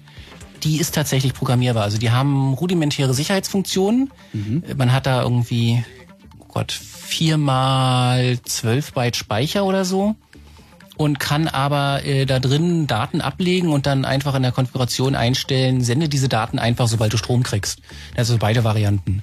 Und den kann man dann praktischerweise, das hat dann Jonathan Westhus auch äh, vorgeführt, äh, nee, äh, Moment, Entschuldigung, das war das war aus Air of Idiot, das war Adam Laurie, glaube ich. Ähm, der ähm, hat dann halt vorgeführt, dass man diese, äh, diese neuen Chips einfach programmieren kann und sagen kann, hier hast du die Nummer von, die, von dem Chip aus dem anderen System, spiel dir mal einfach ab, sobald du Strom kriegst. Das äh, funktioniert dann auch sehr gut und ähm, manche Firmen kann man damit noch beeindrucken, das ist richtig. Immer noch. Ja, ja. Also ich habe tatsächlich, ähm, ich habe damit beruflich so ein bisschen zu tun und es gibt halt Kunden, die sowas noch als Altsysteme rumliegen haben und dann äh, leichte Probleme haben, weil es keinen mehr gibt, der die Karten herstellt. Okay, das liegt dann aber daran, dass die, dass die einfach ihren Kram nicht, äh, das nicht, nicht mal ausgetauscht haben. Aber die, die Hersteller produzieren mittlerweile be- du siehst nicht so aus, als würden die Hersteller alle. mittlerweile bessere Also ich glaube, so langsam können wir mal zu MyFair Classic kommen. Das ist so ungefähr der größte, den, den ich mir dann danach angeguckt habe mit Freunden. Ähm, das war dann wahrscheinlich 2007. Ähm, also MyFair Classic ist so das, das, das, ähm, das ja, der, der Marktführer, was kontaktlose Karten mit irgendwelchen einfachen Sicherheitsfunktionen angibt. Die hatten damals nach Eigenauskunft sowas wie 1,5 Milliarden äh, verkaufte Karten und 50.000, 100.000, 500.000, ich weiß die, so in der Größenordnung Lesegeräte. Ähm, mittlerweile haben sie wohl das Problem, dass sie an die, also die Karten haben eine Nummer, die nur bis 4 Millionen, äh, 4 Milliarden 300 ein bisschen was geht und die haben sie jetzt wohl mittlerweile ausgeschöpft. Äh, Das heißt, da sind wir wieder auf unserem Schlüssel auf dem Schrottplatz sammeln äh, Problem. Ja, ich glaube, sie stellen sie dann einfach nicht mehr her, beziehungsweise haben jetzt die Nummer verlängert, äh, was dann Okay. natürlich mit den alten Systemen auch nicht mehr geht. Und die waren halt so unglaublich äh, verbreitet, sind also unter ihrem, äh, haben unter ihrem eigenen Erfolg gelitten. Die, die Firma selber hat das nie wirklich als Sicherheitsprodukt be- betrachtet. Ähm, aber war halt bei so, das, ähm, man muss sich das so vorstellen, es gibt halt diese Firma, die stellt den Chip her. Die stellen halt nur Halbleiter her. Da ist nicht mal ein Gehäuse drumherum im, im Normalfall. Und dann werden die verkauft, dann gibt's eine Firma, die stellt zum Beispiel Karten her. Und dann werden die Karten verkauft und dann gibt's eine Firma, die stellt ähm, Türschlösser her. Und dann werden die verkauft an eine Firma, die Türschlösser einbaut. Und das ist dann gegebenenfalls noch eine Firma, die selber irgendwas betreibt. Man hat also sowas wie vier, fünf Hierarchieebenen dazwischen. Und ähm, von dem Hersteller des Chips bis zu dem äh, Anwender geht dann meistens dieses, äh, die Karten sind übrigens nicht sicher, ein bisschen verloren. Das, äh, also jedenfalls nicht so. Also wenn man sich das angeguckt hat, ein wichtiges Prinzip, was man Computersicherheit immer beachten sollte, ist Security by Obscurity funktioniert nicht. Das muss man vielen Leuten immer wieder einprügeln. Obwohl, Also, hat das nicht eine Zeit lang bei den Telefonkarten ganz gut funktioniert? Ähm, ich glaube eigentlich- nicht. ne? Das nee. war dann, das war anders mit den Telefonkarten. ja, ja, das. Irgendwas war da noch. Ja, so, so erhängte Leute und so. Ja, genau. äh, ähm, das ist eine andere Art von Security, glaube ich. Das nennt man in der Kryptographie Rubber Hose Cryptography. Äh, anderes Thema. Gut. Nee, also MyFair Classic war halt deswegen bis, es ist aus den 90ern entstanden, so ungefähr 94 entwickelt worden von der Firma Micron, Micron, Energie- Micron Technik für sonst was, integrierte Mikrosysteme oder irgendwie sowas in, in, in der Schweiz, wenn ich mich nicht täusche, steht alles in meiner Diplomarbeit, hab ich alles schon wieder vergessen. Ähm, also so ungefähr 94 entwickelt worden, hatte halt ein proprietäres äh, Verschlüsselungssystem. Äh, Das heißt schon mal nichts Gutes, wenn man sich damit auskennt. Und es war noch eine 48-Bit-Chiffre. Wenn man also jetzt irgendwie die Schlüssellängen ankommt, guckt, so 94 reicht das vielleicht aus. Aber heute rechnet man halt 48-Bit auf einer normalen, durchschnittlichen Sp Spielemaschine am Wochenende durch. Und es war halt irgendwas selbst gebastelt. Es war eine Stromchiffre. Stromchiffren sind jetzt nicht dafür bekannt, besonders ähm, einfach zu implementieren oder zu entwickeln zu sein. Geht meistens schief. Was, was, was ist eine Stromchiffre? Also ähm, Das hat jetzt nichts mit elektrischem Strom zu tun, ne? Ich bin Nee, der, der, der Unterschied bei Verschlüsselungsalgorithmen ist, äh, bei symmetrischen Verschlüsselungsalgorithmen ist nach Strom und nach Blockchiffren. Eine Stromchiffre verschlüsselt einfach jedes Bit, ein Bit nach dem anderen. Man kann also beliebig viele Bits auch ungerade Anzahlen reintun. Eine Blockchiffre verschlüsselt immer einen ganzen Block, zum Beispiel immer 8 Byte am Stück oder immer 16 Byte am Stück. Was dann doof ist, wenn man nur 3 Byte verschlüsseln muss, will, dann muss man es halt hinten irgendwie auffüllen. Aber dafür ist es wesentlich häufiger nicht total kaputt. Ja, und ähm, MyFair Classic ähm, war halt nur deswegen, also allein diese 48 Bit sind halt, wie gesagt, etwas lächerlich, nur deswegen noch als sicher betrachtet, weil es keine Implementierung davon gab. Also diese Firma hat halt die Chips verkauft, die in die Karten kommen, und die Chips verkauft, die in Lesegeräte kommen. Und auf beiden Seiten ist die Verschlüsselung implementiert. Und ähm, niemand sonst kennt den Verschlüsselungsalgorithmus. Ähm, ja, ist Niemand halt. sonst. Äh, Bis dahin, ja, genau. Niemand sonst, ja, ja. Ähm, und wenn man halt das normal probiert, so eine Karte vor ein Lesegerät zu halten, dann dauert halt jeder Versuch, sagen wir mal, fünf Millisekunden, dann ist man halt bei 120, 125 äh, nee, 8 Millisekunden waren es, glaube ich. Ist man jedenfalls sowas in der Größenordnung 120 Versuche pro Sekunde und dann rechnet man das mal schnell durch und stellt dann fest, na ja, um den Schlüssel auszuprobieren, brauche ich 26.000 Jahre. Und sagt man, okay, ist sicher. Solange jedenfalls keiner das schneller machen kann. Ja, und was wir halt damals gemacht haben, ähm, Carsten Nohl und, und Starbuck vom Chaos Computer Club, ähm, die bei, ich habe mir nur das Funkprotokoll angeguckt, die beiden anderen haben sich die Chips angeguckt. Und das meine ich jetzt durchaus wörtlich. Also Starbuck hat die da äh, aus den Karten extrahiert und dann abgeschliffen und dann guckt man sich halt unter dem Mikroskop an, was der so tut. Ist ja so ein, so ein Mikrochip ist ja auch nichts anderes als eine Leiterbahn, äh, Leiterplatte. Das sind halt irgendwelche Leiterbahnen und irgendwelche Bauteile, die damit verbunden sind. Und wenn man da nur genau genug hinguckt, kann man halt feststellen, wie sie verbunden sind und was sie wahrscheinlich tun. Und so hatten wir dann den Algorithmus rekonstruiert und konnten halt selber das MyFair Classic äh, Protokoll sprechen. Und dann ist man schon mal wesentlich schneller dabei. Und dann gab es noch eine Handvoll Implementierungsfehler. Also die Zufallszahlen waren nicht wirklich zufällig. Ähm, und dann fiel das so nach und nach komplett in sich zusammen. Wir haben damals auf unserem Kongressvortrag absichtlich nicht alles veröffentlicht, damit es halt, also in normaler Sicherheitsforschung redet man ja von Responsible Disclosure, dass man also dem Hersteller sagt, so hier, ich habe was gefunden, ich gebe dir 30 Tage Zeit, reparier das mal, bring ein Update raus. Jetzt bei Karten und verbauten Kartenlesern ein Update rein zu, rauszubringen, ist nicht so einfach. Also haben wir halt äh, dem Hersteller nicht vorher Bescheid gesagt und einfach nicht alles veröffentlicht, sondern nur genug, um zu zeigen, dass ein Problem da ist. Wie hat der Hersteller damals reagiert? Ähm, äh, da muss ich kurz überlegen. Ich glaube, erst waren sie etwas. Also sie haben es auch irgendwie erst nicht mitgekriegt und dann gab es irgendwelche Pressemitteilungen von wegen, wir werden uns im Sinne unserer Kunden mit den maximalen rechtlichen Mitteln und so weiter und so fort. Und dann Den hat, Boten erschießen. ja, ja, genau. Okay. Und dann hat aber ähm, hat sich jemand vom Chaos Computer Club mit denen getroffen. Ich war vorsichtshalber nicht da und dann verschwand die Pressemitteilung plötzlich. Und um, ansonsten ist der Hersteller auch sehr zugänglich. Wie gesagt, die haben das selber nie als Sicherheitsprodukt vermarktet äh, und haben allen ihren Großkunden, mit denen, sie- also wenn da irgendwie so ein richtig großer Kunde wie Microsoft bei denen eine Schulung macht, auch immer gesagt, ja, ja, keine Sicherheit. Aber halt bei solchen kleineren Systemen. Da kommen wir wieder zu meiner Uni. Die hat nämlich, ähm, also das, das alte NetApp-System ist dann letztes Jahr dann doch mal ausgefallen, oder ist schon länger kaputt und ist letztes Jahr wohl komplett die Beine hochgerissen. Also haben sie da notgedrungen das gleiche eingebaut, was die restliche Uni benutzt. Ja, stellt sich raus, ist MyFair Classic basierend. Und ähm, also was wir halt damals rausgefunden haben, war schon nicht sehr schmeichelhaft für das System. Aber Naja, was heißt, was heißt nicht schmeichelhaft? Also es war ja nie als Sicherheitssystem konzipiert. Ja, genau. Also aber trotzdem ist ja nicht, ähm, ist ja nicht das Problem des Herstellers. Genau. Der, der, der Angriff, den Carsten und ein Kollege gefunden haben, dauerte, glaube ich, immer noch sowas wie zwölf Sekunden und auch nur, wenn man die richtigen Daten hat. Stellt sich raus, wir haben ja nicht alles veröffentlicht. Eine niederländische Forschungsgruppe an der Radboud-Universität Nijmegen hat sich das äh, angeguckt. Die hatten das wohl auch schon mal vorher am, am Wickel und sind nicht weitergekommen, haben sich dann unsere Teilergebnisse angeguckt und haben den Rest, den wir nicht dazu gesagt haben, nochmal unabhängig von uns entdeckt und haben noch ein bisschen mehr gefunden. Die Karte hatte einen Implementierungsfehler. Normalerweise ist es halt so, dass auf der Karte ein Schlüssel ist und auch im Lesegerät ein Schlüssel. Und die Karte und das Lesegerät reden miteinander und dann wissen sie beide das von sich gegenseitig, dass sie den Schlüssel kennen. Und ähm, das Lesegerät muss zuerst beweisen, dass es den Schlüssel kennt, sonst sagt die Karte einfach gar nichts. Es gab einen Implementierungsfehler, dass die Karte manchmal doch was gesagt hat. Und man davon dann schon wieder ein Stückchen auf den Schlüssel schließen konnte. Und ähm, ja, also mit diesem neuen Angriff der, der äh, Niederländer kann man den Algorithmus in, lass mich lügen, 90 Millisekunden, irgendwie sowas. Also Bruchteile von Bruchteilen einer Sekunde brechen und ähm, das ist dann auch egal. Und mit dem, mit dem Implementierungsfehler der Karte kann man das sogar tun, wenn man gar kein Lesegerät hat. Man, also äh, kein echtes. Man hat nur die Karte auf der Straße gefunden. Die Türen deiner Uni stehen also sperrangelweit offen im Prinzip. Ja, ich habe dann also einfach mal eine meiner Karten, die ich legal habe, weil mich das so genervt hat. Ich habe zwei Karten gekriegt. Ich habe eine für die Tür und eine mit einem Chip für den Computer. Und in der Chipkarte ist aber auch ein kontaktloser Chip drin, der ist bloß nicht bespielt und für die Tür freigeschaltet.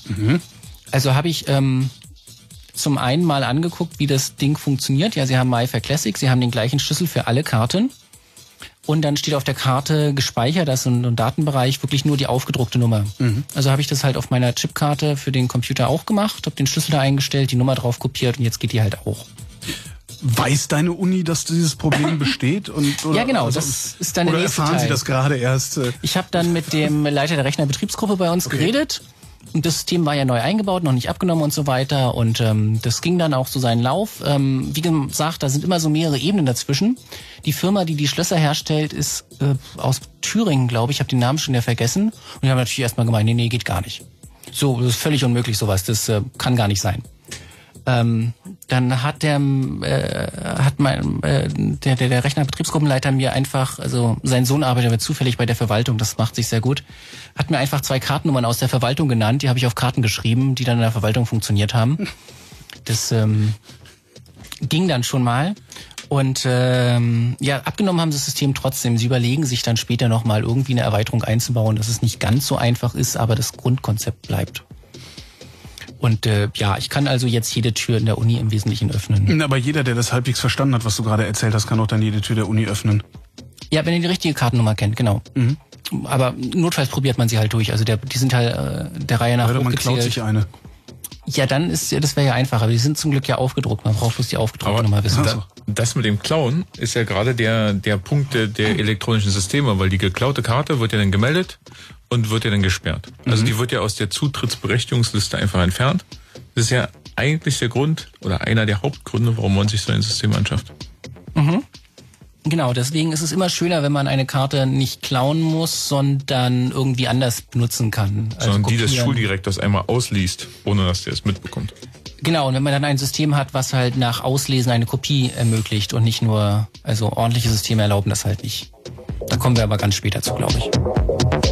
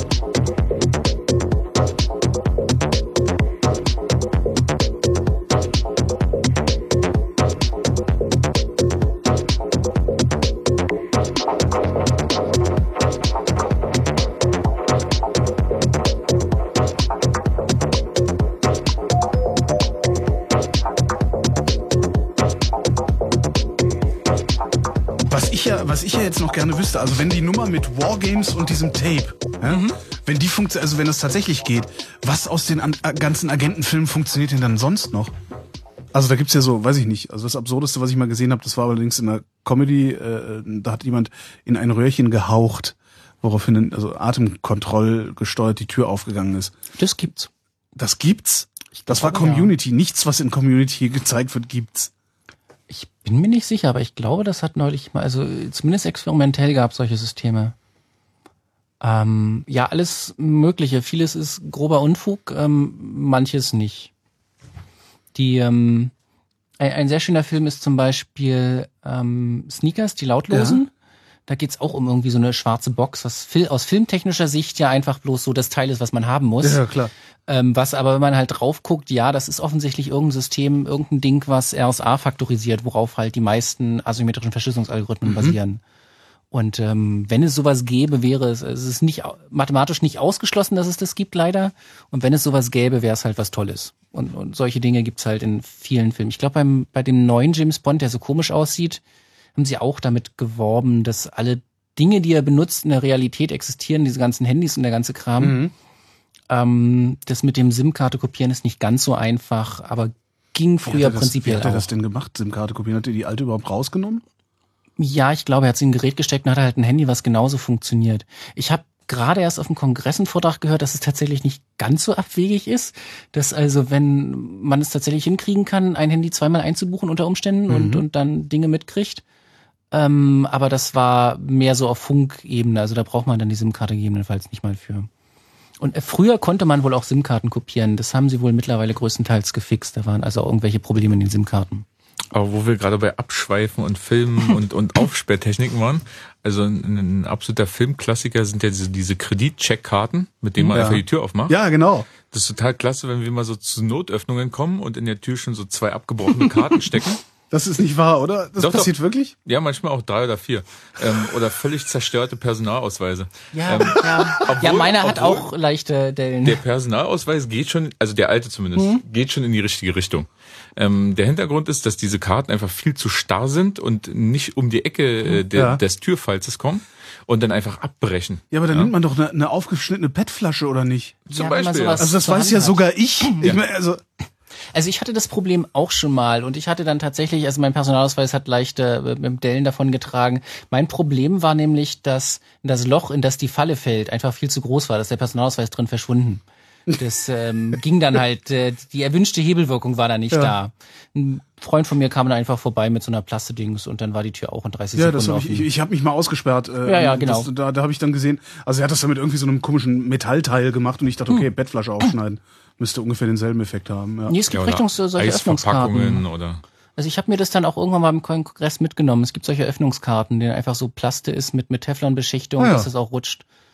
Und äh, Gibt's da eigentlich, das gibt doch, gibt's da eigentlich Fachgeschäfte für, in die man, ich meine, so jemand, so jemand Ja. wie du, Simon, der muss doch irgendwo auch einen Großhandel haben, äh, wo.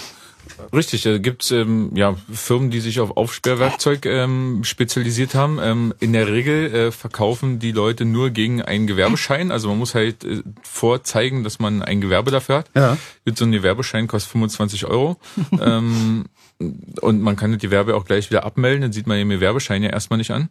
Aber also es gibt ja eigentlich eine leichte Kontrolle, aber ähm, ich würde auch nicht für jeden Kollegen meine Hand ins Feuer legen, dass er es nicht einfach so weiterverkauft.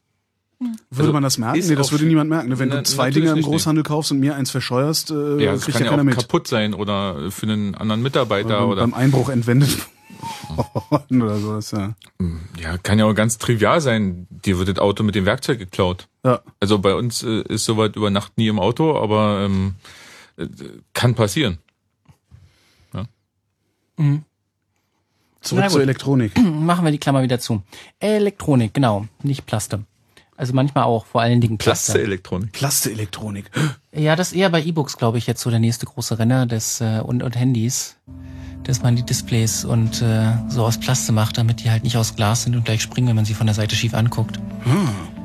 Das, äh, funkt- es gibt da sehr schöne Demonstrationsvideos, wie jemand so ein Display nimmt und mit dem Hammer draufhaut. Ah, cool. Also ich kenne das halt von normalen Gehäuse. Also ich weiß, ein Freund von mir hat dieses, das, dieses Nokia, äh, ich weiß gar nicht, wie es heißt, und der knackt damit immer Nüsse.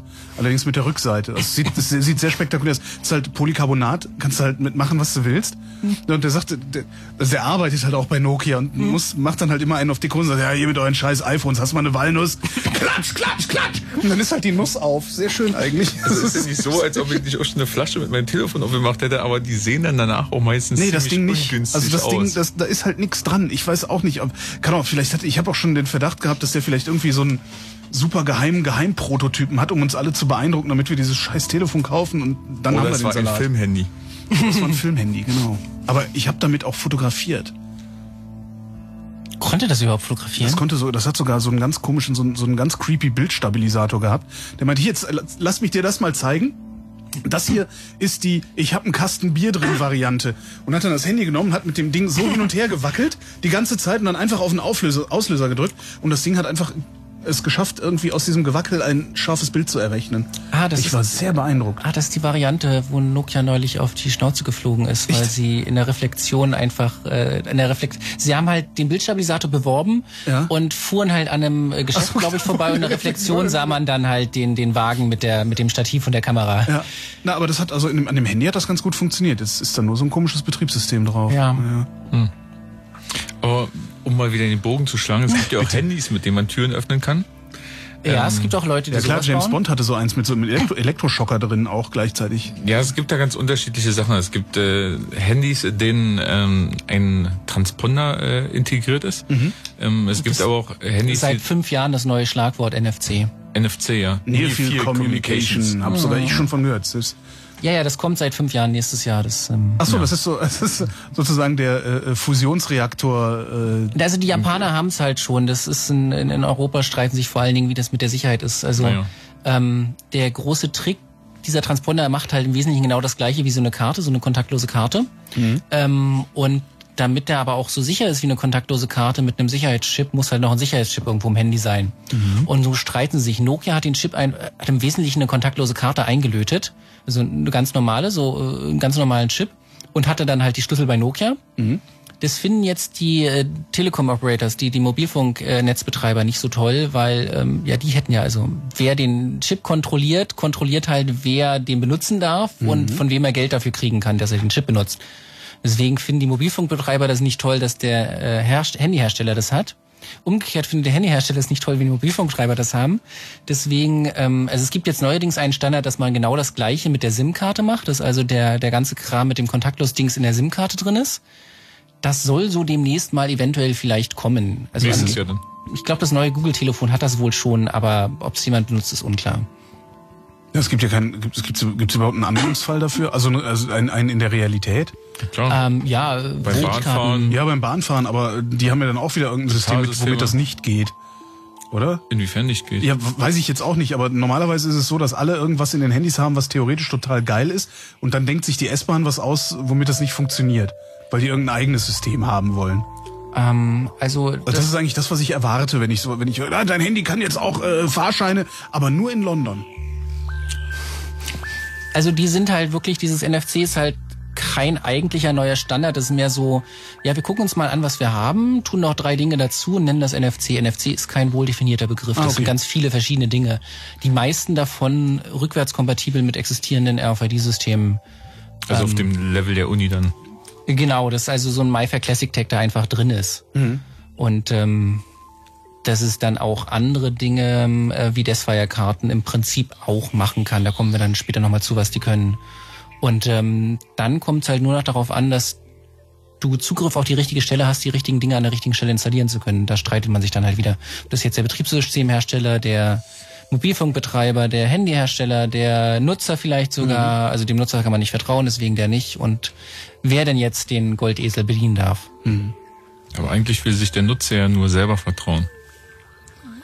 Ja, aber das kann er ja kaum.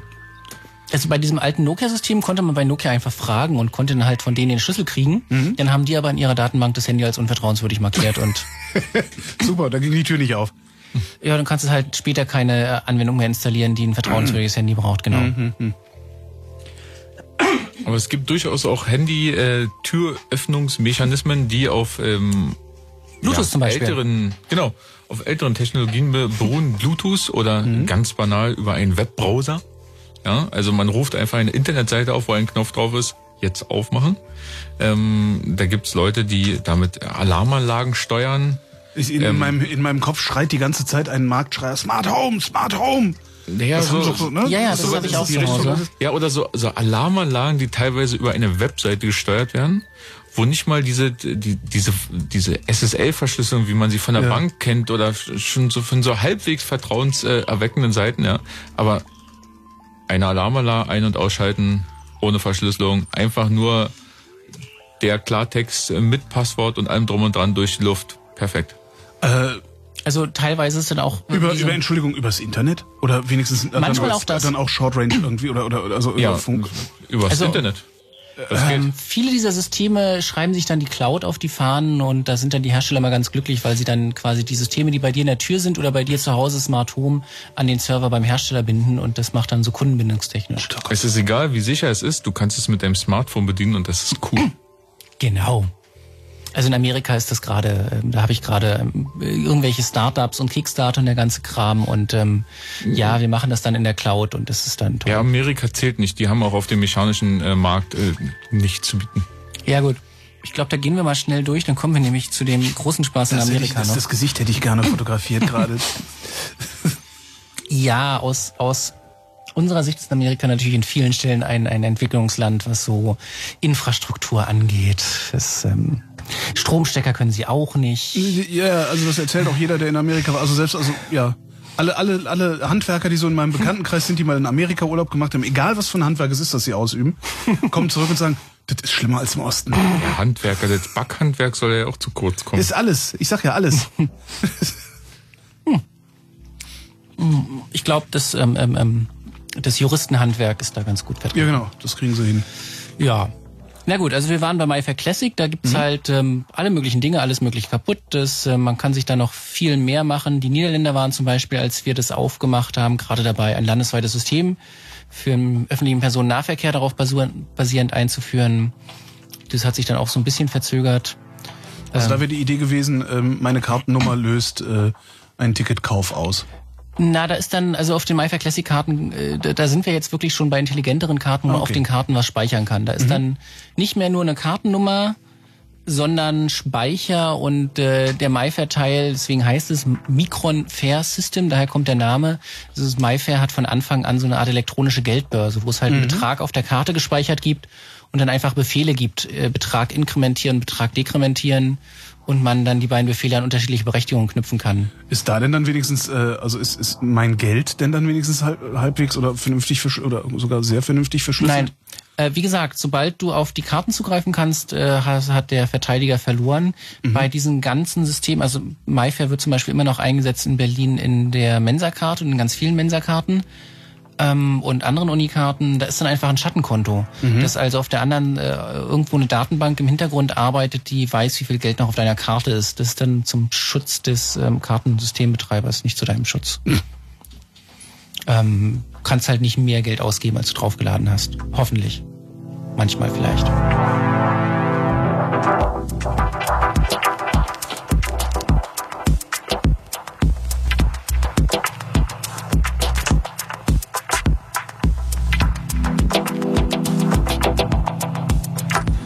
Ihr hört Chaos Radio 186 auf Fritz.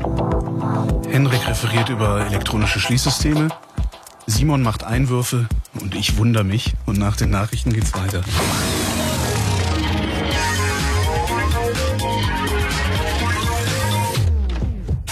Fritz. Blue Moon. Die zwei Sprechstunden.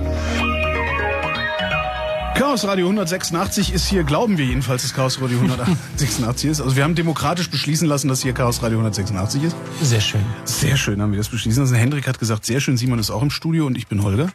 Ähm, es geht um elektronische Schließsysteme. Wo waren Genau, wir? wir waren jetzt so bei besseren Karten, die nicht nur eine- eine einfache Nummer senden, sondern halt noch irgendwas mehr können. Das allerdings in der Regel meistens trotzdem kaputt ist. Also MyFair Classic gesagt sind wir neuerdings bei, wenn man Lesegerät und Karte abhört, 90 Millisekunden zum Brechen. Wenn man nur die Karte in der Hand hat, so zwei Minuten.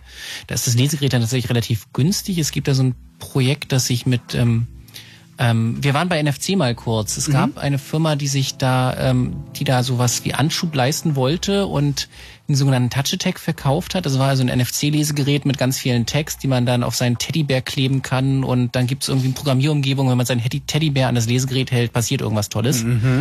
Aber das Lesegerät gibt's also es war halt irgendwie so 30 Euro das Paket und das äh, reicht völlig aus und gerade für dieses Lesegerät sind die meisten Dinge entwickelt worden. Wenn man also so ein Touch Attack hat, hat und eine Wi-Fi Classic Karte drauf liest, sich die richtige Software aus dem Internet nimmt, dann hat man halt in ungefähr zwei Minuten den Schlüssel. Und wenn man den Schlüssel hat, kann man halt auf der Karte rumschreiben oder eine neue Karte mit dem gleichen Schlüssel beschreiben und so weiter und so fort.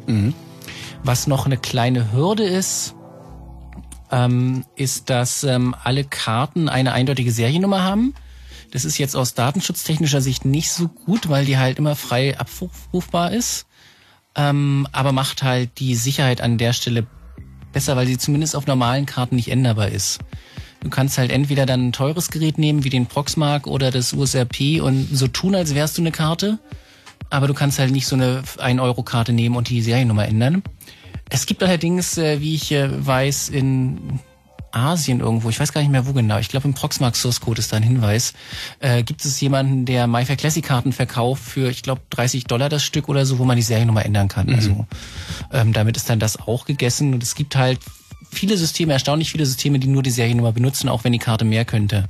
Ich erinnere zum Beispiel, dass ähm, die neuen Schlösser im, im Jakob, äh, Jakob und Wilhelm, so heißen die noch bestimmt, jedenfalls im Grimm-Zentrum der Humboldt-Universität in Berlin haben sowas. Die haben halt äh, an der Bibliothek ähm, vorm Eingang so, so Schließfächer. Und wenn man da seine Sachen einschließen will, kann man das mit seiner Mensa-Karte machen. Es benutzt aber von der Mensa-Karte nur die Seriennummer. Und das hat sich auch mal jemand an der Uni angeguckt und hat halt festgestellt, nutzt nur die Seriennummer. Und wenn man halt die Seriennummer fälschen kann, dann kann man die Schlösser auch öffnen. Ein weiteres System, was ungefähr aus der gleichen Zeit wie MyFair Classic stammt, wäre Logic, Logic Prime genauer gesagt. Man muss immer bei diesen Dingen drauf achten. MyFair sage ich auch immer MyFair Classic. MyFair ist nur so der Markenname des ganzen Systems. Da hat sich NXP, die Firma, die das hergestellt hat, auch so ein Ei gelegt. Ähm, die Karte hieß ursprünglich MyFair. Da haben sie ganz viele andere Produkte gebaut, die sie dann einfach auch MyFair nennen. Ähm, MyFair Ultralight hat zum Beispiel technisch mit MyFair Classic nichts zu tun. Äh, oder MyFair Deathfire. Und dann haben wir halt äh, 2006, äh, 2007 MyFair Classic kaputt gemacht. In der Presse stand aber immer nur MyFair ist kaputt. Hä, ja, dumm ähm, gelaufen Ja, für- schade eigentlich, ne? Deswegen drauf achten. Bei Logic ist es genauso. Logic ist eine andere Firma aus der Schweiz diesmal. Die haben auch zwei Produkte. Das ältere ist Logic Prime, ist ungefähr aus der gleichen Zeit und gleichen Bude wie MyFair Classic damals. Ähm, war aber noch hatte noch so, so einen Hauch der Exklusivität, Hauch des Luxus. Ist irgendwie teuer und muss was Besonderes und ist bestimmt doll, doll sicher. Logic hat sich da auch sehr, ist mittlerweile Haben die das, Entschuldigung, haben die das als Sicherheitsding verkauft denn? Also okay. Legic, äh, Legic gehört nämlich mittlerweile zu Kaba und die haben kommen halt mehr so aus dem Bereich äh, der der ähm, mechanischen Schließsysteme, wo es dann auch irgendwie so einen Schließplan gibt und irgendeine hierarchische Gruppenschließung und so ein Kram. Und sowas ähnliches hat Legic Prime dann auf, auf seinen Karten gebaut. Sie haben da also so einen, sie nennen es genetischer Code, das macht sich im, äh, in der Werbung. Genetisch klingt immer super. Ja, macht sich in der Werbung ganz großartig. Doppelhelix kann man super Logos auch bauen. Ja, ja, in, in, in der internen Doku nennen sie es einfach Stamp, was dann einfacher ist. Ist einfach bloß eine, eine Byte-Folge. So Mhm. 1 bis 16, glaube ich, Byte. 16 klingt zu viel, sagen wir mal 10 oder 12. 12 klingt besser. Äh, so 1 bis mehrere Byte. Und ähm, man kann dann halt ähm, Berechtigungen zum Beschreiben der Karten vergeben, wenn ähm, äh, basierend auf diesem Byte-String, auf einem Präfix von, von diesem Stamp. Man kann also sagen jetzt, ähm, die, äh, wir haben halt irgendwie eine, einen großen Konzern, großer Konzern mit mehreren Niederlassungen und hat einen äh, großen Konzern mit mehreren Landesteilen. Dann kann man halt sagen, so ähm, Deutschland kriegt diesen einen, den einen Anfang, Frankreich den anderen, äh, Niederlande den nächsten. Und dann kann man halt innerhalb Deutschlands macht man halt den, die Byte-Folge einfach länger und tut einfach hinten noch ein bisschen was dran. Und dann kann man halt innerhalb Deutschlands aufteilen nach Berlin, Bonn, Frankfurt und so weiter und innerhalb Berlin, Bonn, Frankfurt aufteilen nach und so weiter und so fort. Und es geht dann immer von unten, äh, von oben nach unten, dass jeder, der auf einer höheren Ebene sitzt, Karten für eine niedrigere Ebene ausgeben kann. Das ist halt so ähnlich gebaut, wie das dann bei Schließsystemen, Schließplänen gedacht ist. Ähm, stellt sich raus, die gesamte Sicherheit, die da drin ist, wird im Lesegerät im, implementiert. Sie haben halt wieder so ein proprietäres System, wo sie keinem gesagt haben, wie es funktioniert. Ich habe es mir dann angeguckt. Ähm, Starbuck und, und Carsten haben den ähm, Algorithmus rausgefunden. Ich sage jetzt nicht mal Verschlüsselungsalgorithmus. Das hat mir mein Kryptografieprofessor damals noch äh, so schön formuliert. Ähm, eine Verschlüsselung ist es nur, wenn es einen Schlüssel hat. Da war ich bei Logic Prime etwas enttäuscht. Die haben nämlich, äh, die haben zwar einen Algorithmus, der so ähnlich aussieht wie eine Stromchiffre, aber der hat keinen Schlüsseleingang. Da geht bloß eine Zahl rein, die aber vorher im Klartext übertragen wird, also so, eine Art ähm, Zufallszahl, so eine Art äh, Nonce. Ähm, das haben viele andere Systeme auch, nennen es dann aber extra nicht Verschlüsselung und Logic Prime hat halt sonst nichts. Okay. Wenn man halt weiß, wie es funktioniert, dann kann man Logic Prime ähm, Karten lesen und Lesegeräte bauen und äh, Logic Prime Karten beschreiben. Denn es stellt sich raus, ist auf den Karten dieser ganze Stem, dieser genetische Code, dieser Präfix-Match, der ganze hierarchische Kram ist nicht auf den Karten implementiert, sondern im Lesegerät.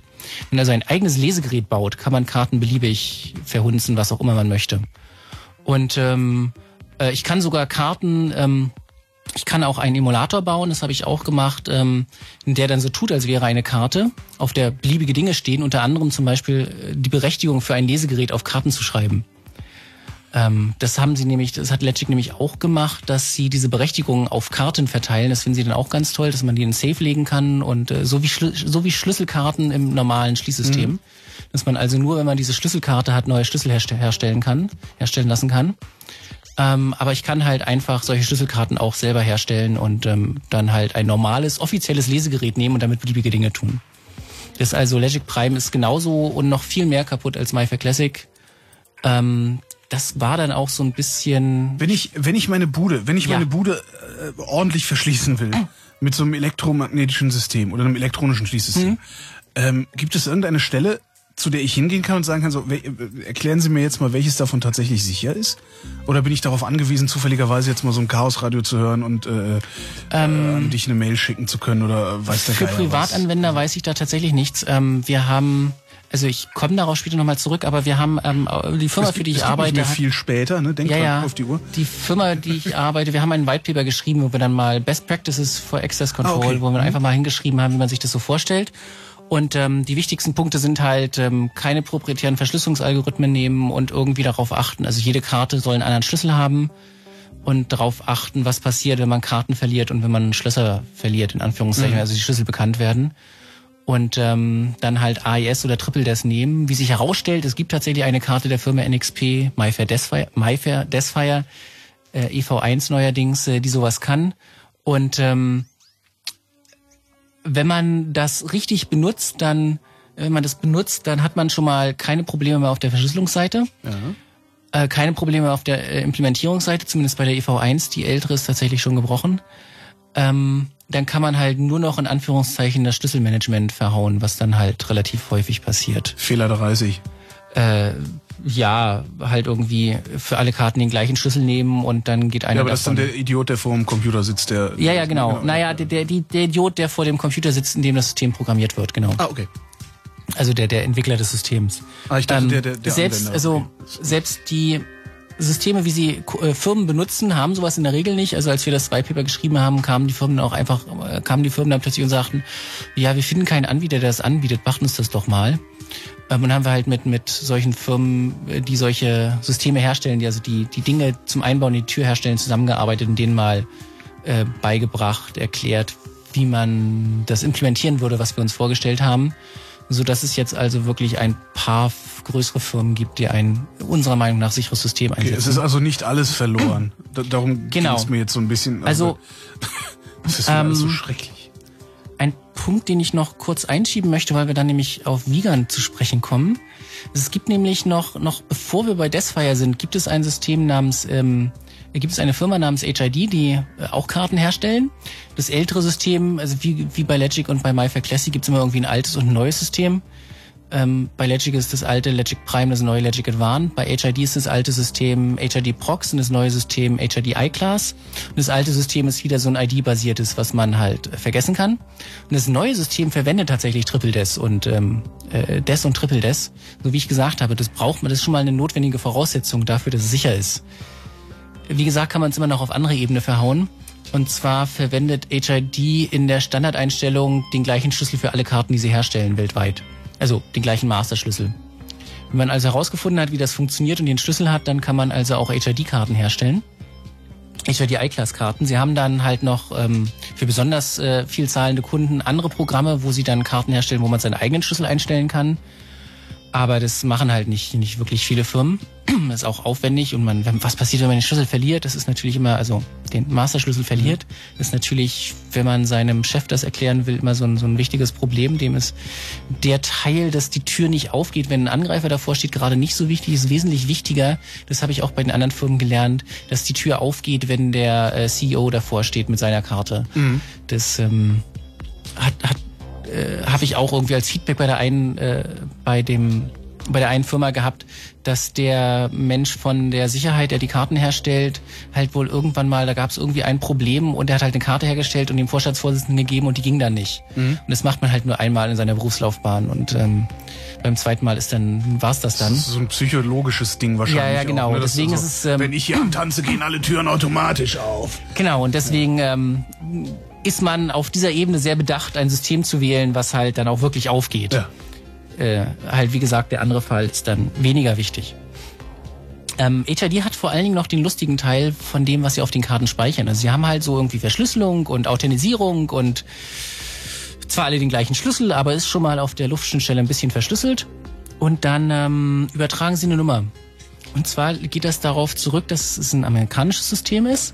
Und in Amerika gibt es aus historischen Gründen fast, also eigentlich überall Vigant-Verkabelung. Vigant ist so ein Physiker. Ich weise darauf hin, dass äh, im Skript zur Sendung steht Vigant, Muhaha. Ja, genau. Also Vigant ist halt ein sehr lustiges, ist so 70er Jahre Technologie. Das ähm, war halt so das erste, was man damals hatte für kontaktlos. Wiegand ähm, ist ein Physiker, der hat einen Effekt gefunden an magnetischen Drähten, der dann der Wiegand-Effekt heißt. Ich weiß nicht, ist ein Amerikaner, kann auch Weigand sein, aber ich sage jetzt Wiegand. Ähm, und ähm, der Effekt führt dazu, dass wenn man versucht, die umzumagnetisieren, ähm, dass da irgendwie so, ein, so, ein, so eine Kaskadenwirkung geht, gibt und es plötzlich anfängt ganz, also erst passiert gar nichts und dann passiert plötzlich was, was man dann wieder sehr leicht empfangen kann. Deswegen mhm. war das damals so beliebt. Und so eine Wiegand-Karte ist im Wesentlichen eine, so ähnlich wie ein Barcode. Also es gibt da so eine zwei, zwei Spuren äh, mit ganz vielen Spalten. Und äh, dann ist entweder in der, die Spuren sind 0 und 1 und dann ist halt entweder in der Nullspalte oder in der 1-Spalte was drin. Und das zieht man dann durch äh, durch dieses magnetische Wechselfeld und wenn halt in der Nullspalte was drin ist, dann passiert da was und wenn in der Einspalte was drin ist, passiert da was. Und dann hat man halt 26 Bit gespeichert, kontaktlos. In den 70er Jahren war man total glücklich. Mhm. Ähm, ja, ähm, ja, also es ist halt wieder nur so ein ID-basiertes System, vor allen Dingen mit einer sehr kurzen ID. Das ähm, zu Wiegand gehört auch ein Standard, wie man diese 26 Bit aufteilt in irgendwie so und so viel Bit Hauscode und so und so viel Bit ähm, Kartencode und dann noch Paritätsbits dazu tut. Und ähm, dann gibt es noch eine Verkabelung äh, durch dieses Format, ähm, durch diese, dieses Kartenlayout hat man halt sofort äh, nur 0 und 1 Bits. Man hat also nicht irgendwie ein Bit, was 0 oder 1 sein kann, mhm. sondern man hat einfach Spitzen bei 0 oder bei 1. Deswegen gibt es drei Kabel. Es gibt ein, ein, ein Massekabel, ein 1-Kabel und ein 0-Kabel. Mhm.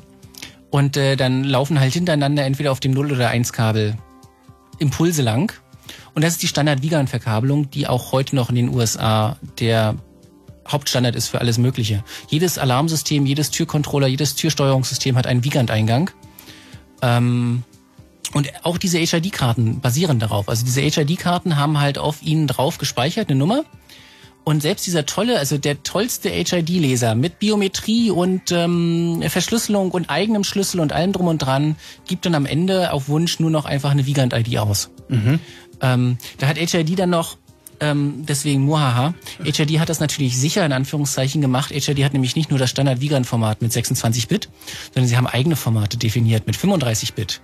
Und äh, das verkaufen sie einem dann als Sicherheitsfeature, weil ja keiner weiß, wie das Format aussieht. Also ähm, mit Format ist gemeint diese Aufteilung. Welche der Bits sind jetzt der Hauscode und welche mhm. sind der Kartencode? Da kann man ja, wenn man so eine Anzahl ja, von Bits hat, das irgendwie anders aufteilen. Da müssen ja nicht hintereinander stehen. Ja, aber kann ich denn nicht, wenn ich einfach eine Handvoll Karten habe, ja. das herleiten? Ja. ja. Also aber, wenn das sogar schon mir auffällt, dass man das ja, nee. tun könnte, dann ja, aber muss das ihrer, dir doch erst recht auffallen und vor allen Dingen gelingen. Ja, ja, in dieser in der Broschüre beschreiben sie das trotzdem als Sicherheitsfeature, dass halt nicht jeder solche Karten herstellen kann, weil er halt nicht weiß, in Anführungszeichen, wie das Ding funktioniert. Ähm, es ist natürlich ein Sicherheitsfeature, aber es ist vor allen Dingen ein Sicherheitsfeature, um sich vor Konkurrenz zu schützen, weil halt, wie gesagt, nicht jeder einfach so äh, die Karten herstellen kann. Mhm. Ähm, es sei denn, es hat, äh, geht halt mit krimineller Energie dran. Ja. Und dann haben sie, glaube ich, sogar noch, also 35 Bit ist so das Nonplusultra bei, bei, äh, bei HID. Sie haben aber, glaube ich, noch so längere Codes mit 40 Bit aber wie gesagt, das ist alles einfach bloß eine Nummer, die gesendet wird und das dann auch egal ist. Also es gab in Amerika jemanden, der sich auf einer DEFCON, glaube ich, das mal vorgeführt hat und hat einfach ein Gerät gebaut, was man zwischen diese Wiegandadern schaltet, was dann einfach mitschneidet, welche Karten funktionieren mhm. und dann beim Vorhalten einer bestimmten Karte einfach die alte Nummer wieder abspielt. Und ähm, so funktionieren tatsächlich auch so funktionieren tatsächlich auch noch die meisten Hobbyistenprojekte oder alles, was man so im, im günstigen nicht, wir sind jetzt ein Konzern und nehmen jetzt äh, ein zehnmonatiges Projekt in, in äh, Angriff, um äh, alle unsere tausend Türen auszutauschen, sondern irgendwie so, wir haben eine Tür zu Hause oder wir sind ein Hackerspace mit drei Türen. Mhm. Alle diese Projekte sind irgendwie ID-basiert. Ich habe da auch eins gefunden, als ich mal danach gesucht habe, aber das war halt auch, ja, es hat Wiegand-Eingänge und ein paar Alarmeingänge und äh, Türkontakte und äh, ist dann halt wieder in die Kategorie albern einzuordnen. Und deswegen empfehle ich halt wirklich, wenn man, wenn man sowas haben will, muss man Deathfire nehmen.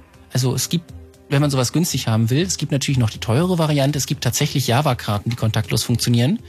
Da hat man also, es sieht genauso aus und funktioniert genauso. Man hält halt irgendwie so eine Plastikkarte vor das Lesegerät und dann mhm. läuft aber auf der Karte nicht irgendein fest verdrahtetes Programm, sondern da ist Java drauf und es macht halt, was man will. Unter anderem eventuell auch gute Authentisierungsalgorithmen, wenn man es dann hingekriegt hat. Äh, aber es ist halt teuer dann pro Karte. Dann liegt man halt nicht einen Euro oder zwei, sondern zehn oder 15 auf dem Tisch. Und das mögen viele Leute nicht. Und man muss erstmal das Java-Programm schreiben. Ich wollte gerade sagen, das, das, das ist ja noch Folgekosten, die. Äh Genau, deswegen ähm, würde ich tatsächlich, wenn mich, mich jemand fragt, zurzeit Desfire EV1 empfehlen. Ähm, da gibt's einen bloß, blöderweise einen großen ha äh, Pferdefuß, äh, Haken, was auch immer, wie man das formulieren möchte. Ähm, NXP hat nämlich die Doku unter NDA, also äh, Verschwiegenheitserklärung. Ich kenne die Doku zwar, weil ich in der Firma damit arbeite, aber ich habe halt eine Verschwiegenheitserklärung unterschrieben und kann halt ähm, jetzt nicht einfach irgendwas schreiben, was darauf basiert und das als Open Source weitergeben. Mhm. Ähm, und es wird halt den meisten gehen, die irgendwie was damit zu tun haben. Ähm, aber ich habe mir das gerade mal angeguckt. Also ich, du sagtest vorhin Hausautomatisierung, das gucke ich mir auch gerade so an und dann gab es da so, mhm. so Foren und ähm, da hatte auch jemand sowas gebaut mit NFC und dann kommt da eine Nummer raus und dann geht die Tür auf. Das fand ich dann, äh, ähm, wie erwarten war, nicht so vollständig optimal, mhm. sagen wir mal verbesserungswürdig oder mutig. Und habe mir dann überlegt, im Prinzip müsste man das mit Desfire bauen. Bin richtig. Gibt's aber alles noch nicht. Und ähm, dann ist mir aber aufgefallen, ich habe ein bisschen rumgegoogelt, es gibt tatsächlich jemand, der schon mal eine Bibliothek geschrieben hat, der also entweder die NDA verletzt hat oder die, die Informationen irgendwo anders herbekommen hat. Es gibt mittlerweile tatsächlich im Zusammenhang mit diesem Projekt mit dem Touch Attack, also LibNFC heißt das Projekt, was den Touch Attack ansteuert, äh, jemanden, der schon mal Deathfire implementiert hat. Und ich gucke mir gerade mal an, ob man darauf basierend was basteln könnte, was dann auch im Niedrigpreisbereich beziehungsweise als Open Source äh, für so Karten funktionieren könnte. Denn der Punkt bei sowas ist ja dann, also was mir ja wichtig ist, wir sind ja jetzt hier irgendwie bei der Sicherheit gewesen, bei Tür geht auf, mhm. aber nur genau dann, wenn der Richtige davor steht. Noch schöner ist es ja, wenn man noch ähm, zum Beispiel hat, dass man nicht verfolgt werden kann. Wir haben, ich habe gesagt, die Karten haben alle eine Seriennummer, die man immer abfragen kann. Die gehört nämlich zum Protokoll. Ähm, also MyFair Classic zum Beispiel kennt das gar nicht anders. Bei den neuen Deathfire-Karten kann man die Seriennummer auf zufällig stellen, also die benutzte im Protokoll. Mhm. Und ähm, dann halt nur noch mit dem Schlüssel arbeiten. Und ähm, dann hat man halt eine Karte, wo ein Angreifer von außen nicht mehr erkennen kann, welche Karte das ist, selbst wenn er die gleiche Karte wieder sieht mhm. und auch nicht erkennen kann, zu welchem Schloss er diese Karte gehört. Also irgendwie, jetzt wenn er deine, keine Tauben mag und du eine Karte für deinen Taubenzüchterverein hat, hast, kann er dir halt dann trotzdem nicht eins über die Rübe ziehen, weil er weiß, dass du zum Taubenzüchterverein gehörst. Und das System weiß auch gleichzeitig nur, dass jemand drin ist, aber nicht wer drin ist. Ähm, doch, das wäre dann das Pseudo, das kann man, ja, das, das überlege ich mir noch, ob ich das mal so in meiner Promotion vielleicht mal untersuche. Ja, das so hinzukriegen, das gibt es, gibt es theoretisch auch, das nennt sich ähm, Zero-Knowledge-Beweis. Mhm. Man kann also tatsächlich etwas bauen, wo die prüfende Seite nur mitkriegt, dass derjenige, der den Beweis vorlegt, ein bestimmtes Geheimnis kennt, mhm. ähm, aber nicht das Geheimnis selber übermittelt. Oder nichts übermittelt, was auf das Geheimnis Rückschlüsse zulassen würde. Du könntest also etwas bauen, das ähm, dafür sorgt, gibt es tatsächlich auch mhm. als, als äh, akademische Paper, ähm, da bräuchte man jetzt wieder Java-Karten für, weil man das erst implementieren muss. Also gibt es halt tatsächlich, dass es sowas, äh, dass ähm, man ganz viele Karten ausgibt, auf allen ist ein Geheimnis drauf, die Tür überprüft, ob der, derjenige, der die Karte vorlegt, ein Geheimnis hat, was in der gültigen Liste drin ist. Mhm damit man wieder Karten rausstreichen kann, weiß aber nicht, welcher von der Liste es war. Aber das ähm, ist dann aufwendige Mathematik mit ganz vielen hoch- und tiefer gestellten Zahlen und mhm. äh, ähm, dauert dann und äh, ist aufwendig und muss man erstmal bauen und darf man auch nicht falsch bauen und Simon will was sagen. Ja, das ist so du musst dir das Wort einfach der, nehmen. In der, in der Elektronik, weil Geh ein Stück ans Mikro. Aufwendige äh, Elektronik oder aufwendige Mathematik äh, bedeutet wieder, dass man da lange rechnen muss, lange senden muss. Und gerade so, so ein System soll ja einfach sein und schnell zu montieren. Und wenn das in der Tür drin steckt und schnell zu montieren sein soll, hat es einen, einen Akku. Mhm. Und wenn man da lange senden muss und viel rechnen muss, dann ist der Akku schnell leer. Und es ist äh, so ein, ein großes Problem heute in der Praxis, ein sicheres System mit Verschlüsselung zu bauen, wo das Akku eine Weile hält. Mhm. Deswegen braucht man dafür einen Stromanschluss. Und damit sind wir am Ende der Sendung angelangt. Tatsächlich? Ja. Na gut. Das ist äh, schreit nach der dritten Sendung.